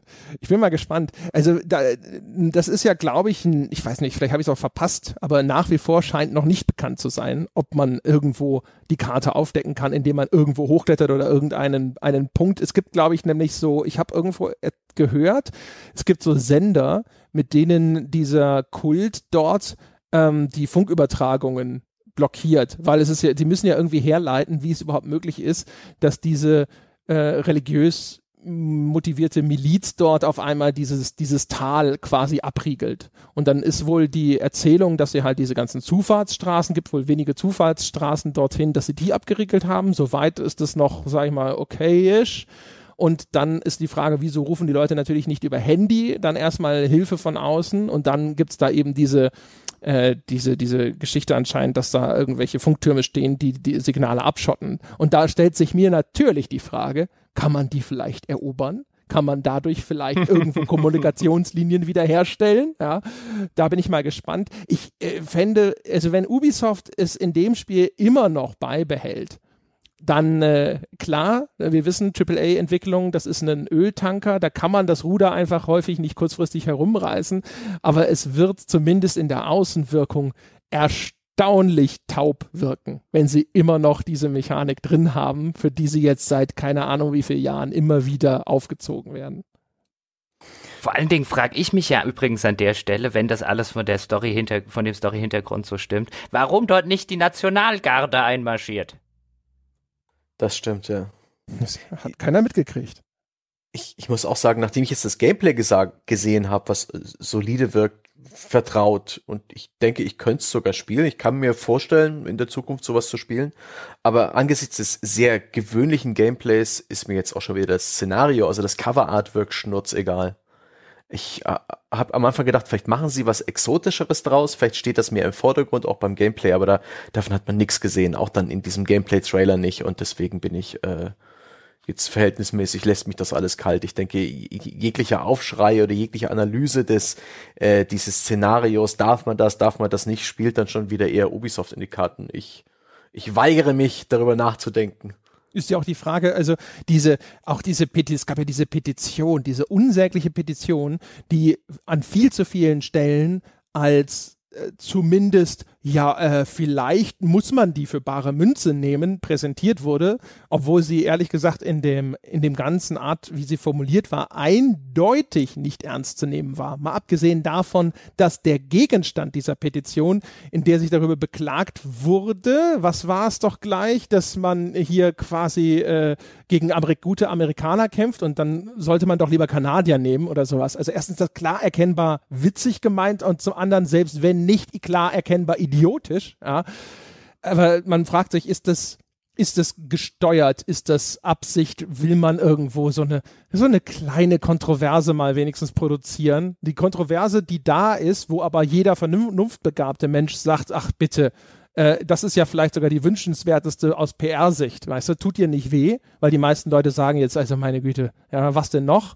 Und auf der anderen Seite verbreitet sich das dann natürlich, weil es irgendwo Gegenstand von Berichterstattung in Anführungsstrichen wird. Ja, und vor allen Dingen an der Stelle haben dann ja einige Beobachter auch noch gesagt, so ein, oh, das könnte Ubisoft ja durchaus schaden, wenn es zu dieser Kontroverse käme, wenn tatsächlich sich so die ländliche US-Bevölkerung da einen gewissen Affront gegen sich sieht. Aber genau diese Gefahr besteht ja nicht. Das ist ja das Schöne an Stereotypen, schön jetzt natürlich in Anführungszeichen zu setzen die amerikanische ländliche Bevölkerung ist diese Stereotypisierung absolut gewohnt. Die kann man zurückverfolgen, in der, gerade in der amerikanischen Kultur, bis ins letzte und vorletzte Jahrhundert hinein die da existiert, insbesondere gerade von einer von einer städtischen oder urbanen Gesellschaft. Das sieht man auch in Deutschland teilweise. Da gibt es auch ganz ganz interessante und nette Artikel zu dem Thema, wenn man sich da beschäftigt und ein bisschen, bisschen googeln möchte, äh, die sich auch damit auseinandersetzen, wie ist denn die Darstellung der ländlichen Bevölkerung in amerikanischen Medien, in Fernsehserien, in Filmen und Romanen und so weiter und so fort. Das heißt, man bedient sich hier wirklich eines sehr, sehr sicheren Stereotyps, weil nicht einmal die Leute, die man stereotypisiert, sehr wahrscheinlich einen Aufschrei dagegen machen werden. Ja, eben. Und es ist halt einfach, es ist, es ist eine so eine es ist halt einfach keine wirkliche Kontroverse, meiner Meinung nach. Nee, die Kontroverse wird reingeschrieben. Ja, eben. Und die insofern wäre es, wenn der große Aufhänger nicht Religion, sondern Patriotismus wäre. Ich glaube, dann hätte man die Kontroverse, aber das haben sie sich halt dann doch nicht getraut. Ja, ein anti-amerikanisches Spiel, um es jetzt mal so rum zu sagen, das wird sich kein AAA-Publisher je trauen. Also wenn sie, wenn sie stärker noch auf das, was Sebastian so viel, äh, viel fasziniert gegangen wären, weißt du, die Leute, die äh, sich einen Bunker im Garten bauen, um sich schon mal auf die Endzeit äh, vorzubereiten, diese Prepper-Bewegung nennt man das, glaube ich. Wenn sie da in diese Richtung noch stärker gegangen wären, weiß ich nicht. Also ich glaube auch, das wäre keine Kontroverse gewesen, aber es wäre zumindest ein bisschen origineller gewesen. Ich weiß auch nicht, das ist halt auch so, es ist halt auch so schematisch. Also das ist das, was mich, glaube ich, halt auch so stört. Dieses, du siehst das Gameplay und du denkst dir so, okay, Schema F mit äh, hinzugefügten Komponenten A und B. Äh, so ein bisschen wie so ein Lego-Bausatz, wo man halt irgendwo mal so ein paar Lämpchen austauscht, aber das Flugzeug bleibt das gleiche. Und dann umgekehrt natürlich auch noch so, sogar die, diese, diese, diese sogar inhaltliche Konstruktion, die sich bei Far Cry jetzt eingeschlichen hat, mit der charismatische Irre als Bösewicht ja, und als zentrales Motiv auf der Verpackung, wo nicht der Held in den Mittelpunkt rückt, sondern eben der, der Bösewicht in den Mittelpunkt rückt. Und das sind so Sachen, als sie das das erste Mal gemacht haben, hat man noch gedacht, cool, äh, noch nicht perfekt ausgeführt. Und wenn sie es dann jetzt irgendwie dann seitdem verbessert hätten und man gedacht hätte, so, ah, faszinierend, äh, das ist ein Spiel, das, keine Ahnung, sich mit diesem Thema Wahnsinn auf eine Art und Weise auseinandersetzt, die tatsächlich irgendwie interessant ist und vielleicht sogar intellektuell stimulierend ist oder sonst irgendwas. Aber auch da ist ja natürlich nichts mehr gefolgt, sondern es wird einfach nur noch wieder mal nach Zahlen betrieben. Das ist so frustrierend. Also der, dieses hm. Potenzial, das dem Ganzen mal innewohnte, wie das verpufft und zu einer Blaupause wird einfach nur. Weil du es gerade gesagt hast mit Lego, mich erinnert es ja eher, ich war ja der Playmobil-Spieler, aber ich musste jetzt da tatsächlich gerade dran denken, als du es gesagt hast. Das war ja, früher war es ja so, wenn man jetzt mal so ein früher war alles besser Ding aufmachen wollen würde. Früher war es ja so, wenn du eine Playmobil-Figur hattest, dann hast du dir einen Cowboy-Hut aufgesetzt, dann hast du dir eine Pistole in die Hand gedrückt, dann hast du dir vielleicht noch ein Halstuch äh, um den Hals gehängt und dann war die Figur ein Cowboy oder ein amerikanischer Soldat im Wilden Westen. Und wenn du danach Piraten spielen wolltest, hast du die gleiche Figur genommen, hast ihm eine Piratenkopftuch auf die Rübe gesetzt, hast ihm Säbel in die Hand gedrückt und hast ihm vielleicht noch so einen so einen Piratenumhang angezogen und dann war es ein Pirat. Wenn du heute bei Playmobil einen Pirat kaufst, dann kann der nur Pirat sein, weil der ist schon angemalt. Und wenn du einen Cowboy kaufst, dann kann der nur Cowboy sein. Und wenn du jetzt Cowboys und Indianer und Piraten spielen willst, dann musst du dir ganz viele neue Figuren kaufen. Ein bisschen so ähnlich ist es mittlerweile auch in der Spieleentwicklung. Das Gerüst ist dasselbe, die Figur ist immer dieselbe. Sie ziehen, ihm halt, sie ziehen sie halt jedes Mal anders an und verkaufen sie als neue Figur. Ja, das ist auch ein schönes Bild, das stimmt, genau. Das ist halt auch, ähm, bei dem, äh, oh, da fällt mir noch was ein übrigens, bei dem The Crew, weil wir vorhin auch über Influencer gesprochen haben. Also bei dem ersten The Crew, als sie das angekündigt haben, da habe ich auch erstmal gedacht, so, boah, die ganzen USA, ich kann so einen virtuellen Roadtrip von jedem beliebigen Punkt der USA zum nächsten Unternehmen. Das hat mich erstmal total angesprochen. Das fand ich cool. Das war so ein bisschen die, die Fantasie hinter dem ersten The Crew. Und auch da habe ich gedacht, so, okay, noch nicht gut in der Ausführung oder noch nicht gut genug in der Ausführung. Wenn ihr das jetzt in einem zweiten Teil nochmal perfektionieren würdet, das würde mich wahrscheinlich faszinieren. Aber was machen sie? Sie sagen, glaube ich, zwar weiterhin, ja, die ganze USA und Motor Nation, bla und sonst irgendwas, aber jetzt auf einmal ist halt wieder nur so, hey, wir, es gibt jetzt noch mehr Fahrzeuge in diesem Baukasten. Jetzt gibt es halt auch Flugzeuge und Boote und dann auch noch dieses, dieses Ding. Wir haben vorhin schon über so Influencer und dieses Anbietern an gewisse Strömungen in der Jugendkultur gesprochen.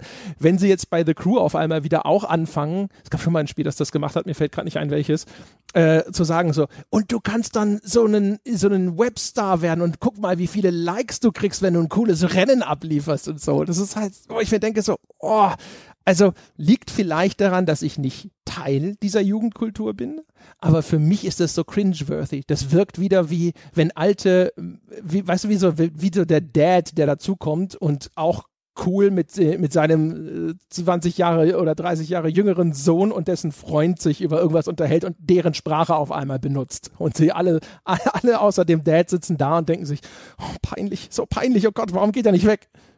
Ja, diese werde ein Star, sammle Follower, ähm, erhöhe deine Reichweite, komm auf die Titelseiten. Das ist diese 0815, uns fällt nichts Besseres ein Rennspielnarration, die auch Codemasters viel zu oft verwendet hat schon. Die nervt, die nervt mich so. Die ist immer so gezwungen, die ist oft schlecht gespielt, schlecht gesprochen. Ich hoffe einfach, man kann sie sehr gut ignorieren bei diesem Spiel. Boah, Codemasters, war das nicht Grid 2? Eins der Jo, ich glaube. Mit Grid Follower 2. und so oder Likes. Yep. So das Video von deinen letzten Rennen hat so und so viele tausend Likes. Ja, ja. das ist so furchtbar. das ist halt so, äh, wie gesagt, ey, vielleicht ist das der, der Disconnect, vielleicht liegt's an mir und nicht an dem Spiel, aber die Wirkung, die das auf mich hat, ist halt so, was für eine alberne Scheiße, ja. Lass mich bei dem Rennen Geld gewinnen oder sonst irgendwas. Mein Gott, wie viele Follower und wie viele YouTube-Likes. Das ist doch, da, das ist die Fantasie, die dieses Spiel mir anbietet, äh, wo ich ein, ein Rennfahrer bin, ja. Also ich meine, äh, ich glaube, ein, ein wirklich guter professioneller Rennfahrer, der hat andere Ambitionen, andere Träume und der hat auch andere Dinge, an denen er seinen Erfolg misst. Da bin ich übrigens mal diesbezüglich gespannt, was der Story Mode im neuen Madden macht, weil der hat auch schon genau so ausgesehen. Genauso dieses werde ein Star und zumindest so, wie sie ihn präsentiert haben. Ich finde ja so Story Modes in Sportspielen, die können auch, oder so Karrieremodi, um es mal so zu nennen, die können durchaus auch auf einer spielmechanischen Ebene echt, echt interessant sein. Aber das Ganze dann halt so in diesem, du wirst jetzt zu einem riesigen Footballstar und die ganze Welt jubelt dir zu und so weiter, wo ich mir dann denke, das ist aber halt das moderne Narrativ. Das brauchen anscheinend immer mehr Spiele. Es scheint nicht zu reichen, dass du nur irgendwie in einem virtuellen Sportspiel den Super Bowl gewinnst. Nein, du musst, du musst auch Star sein. Ja, aber auch, also in dem Falle ist es halt auch wieder, ist es halt verbunden, finde ich, allgemein mit diesem, dem, dieser versuchten Anbiederung an YouTube, Twitch und so weiter. Also auch bei The Crew 2 ist ja auch wieder dieses, und das kannst du dann total toll streamen hier an der Stelle. Und das ist halt so ein Ding, das ist wie das, was ich vorhin bei dem E-Sport meinte. Wenn sowas organisch aus sich heraus erwächst, weil ein Spiel ist so gut und so gut ausbalanciert, dass es im E-Sport erfolgreich wird, dass dann der Publisher sagt, sehr cool, das fördern wir jetzt oder auch von Anfang an sein Spiel für diese, für diese Art von Gebrauch ausrichtet, indem er eben zum Beispiel sagt, das ist halt besonders fair und es ist super polished und so weiter und so fort.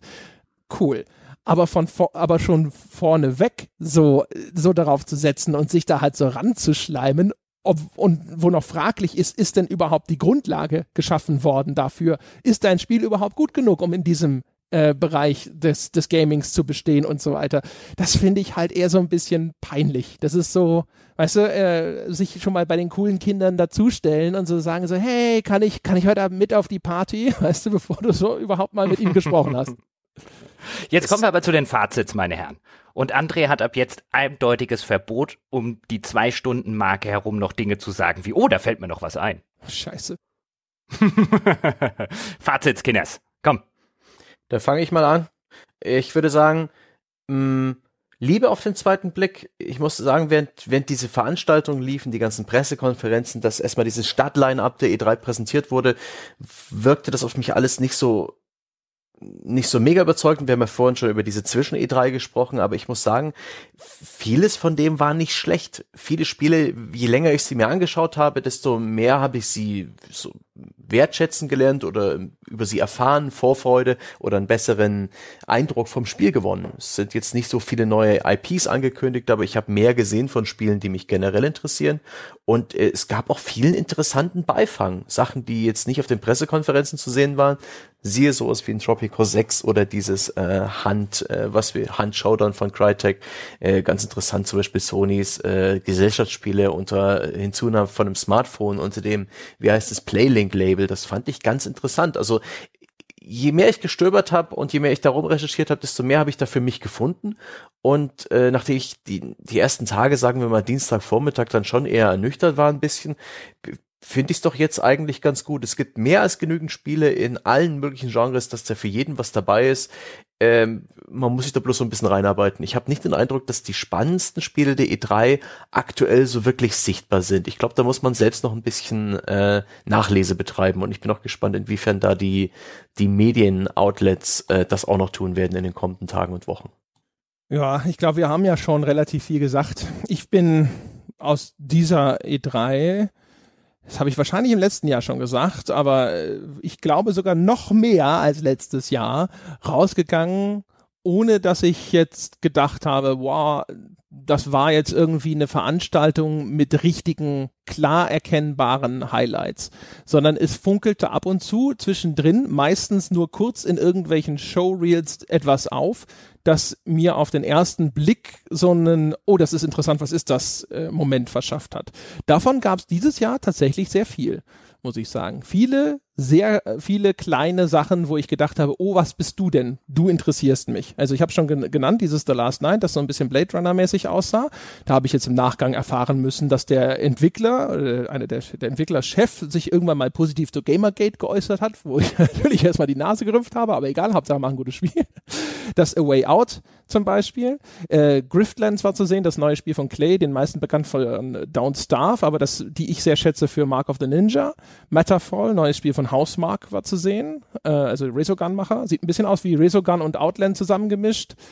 Äh, Ashen sah cool aus, weiterhin vom Grafikstil, war auch zu sehen. Und äh, da haben wir auch bei der Microsoft PK noch gefragt, was ist das denn? Sei noch in den Raum gestellt. The Artful Escape of Francis Vendetti. Das war dieses eigenartige, poppige Ding, was so ein bisschen aussah wie ein Scott Pilgrim-Spiel, wo dieser Junge mit der magischen Gitarre rumgelaufen ist. Also das nur mal ganz kurz als Aufzählung von Titeln, wo ich gedacht habe, oh cool, was bist du denn? Wo ich auch raten würde, sich mal vielleicht äh, den ein oder anderen davon anzuschauen in der Hinsicht war es eine sehr ergiebige E3. Das war noch lange nicht meine komplette Liste. Aber overall, also ich hatte erwartet, dass Xbox Scorpio begleitet wird von mindestens zwei großen Ankündigungen.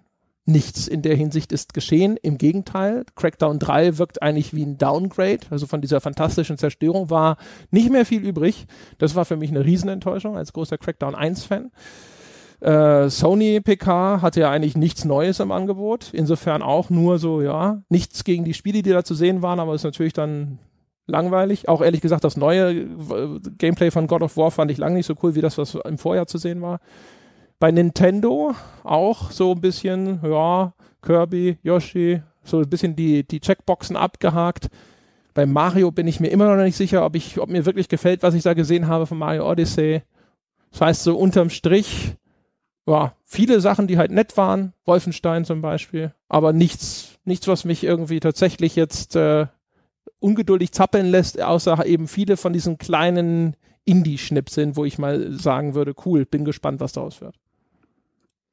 Ja, was die Indie-Schnipsel angeht, bin ich bei dir. Du hast, glaube ich, die meisten der Indie-Schnipsel auch schon genannt, die ich jetzt genannt hätte. Dann muss ich dieses Fass erst gar nicht mehr groß aufmachen. Ich kann an der Stelle auch nur raten, sich von der vielleicht zu sehr auf die und aus verständlichen Gründen Reichweite und so weiter zu sehr auf die großen Titel ausgelegten Berichterstattungen dort draußen in der internationalen Presse nicht insofern beeinflussen zu lassen, dass man denkt, das sei alles, was auf so einer E3 zu sehen ist. Da gab es eh, gerade im Indie-Bereich durchaus das ein oder andere Interessante. Ich finde allerdings, es gab auch im AAA-Bereich durchaus das ein oder andere interessante Spiel bei mir ist es ja inzwischen so, also ich bin jetzt an die E3 mit einer total nicht vorhandenen Erwartungshaltung rangegangen. Äh, aus, aus Erfahrungen der letzten Jahre sorgt das dafür, dass ich wenigstens nicht enttäuscht werde.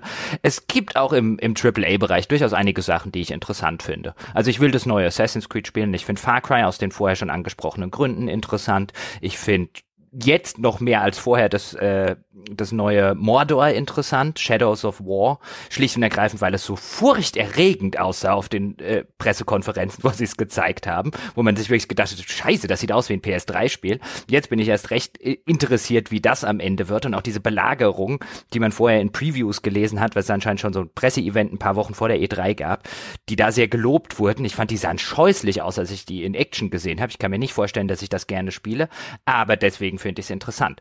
Das war so eine E3, wenn man nicht reingeht mit der Erwartungshaltung, oh, hier werde ich jetzt weggeblasen von lauter tollen, geilen neuen Ankündigungen und ich renne danach nackt auf die Straße und tanze, dann hat sie durchaus viele auf welcher Ebene nun auch immer, auf unterschiedlicher Ebene, viele interessante Spiele.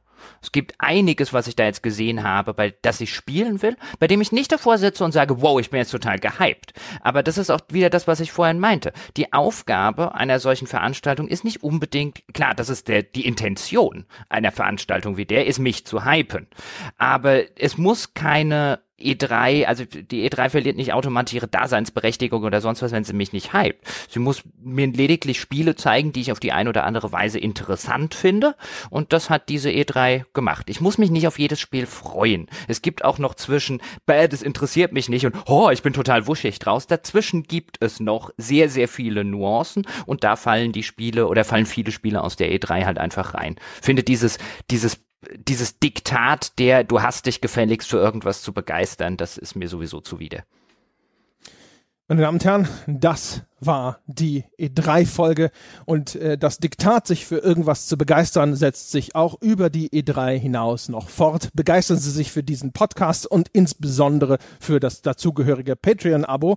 Sie finden unter gamespodcast.de alle benötigten Informationen, aber da Sie ja gehypt sind, nehmen Sie die erst gar nicht wahr, sondern gehen direkt zu patreon.com slash auf ein Bier, werden Sie Unterstützer dieses Podcasts für nur 5 Dollar im Monat und haben Sie das komplette Programm an Bonusinhalten halten. Mein Gott, wie werden sie glücklich sein? Sie werden als besserer Mensch dabei rausgehen und sie werden sich hinterher in zehn Jahren sagen, damals, das war der Moment, als mein Leben einfach sich zum Besseren gewendet hat. Da habe ich die richtige Entscheidung getroffen.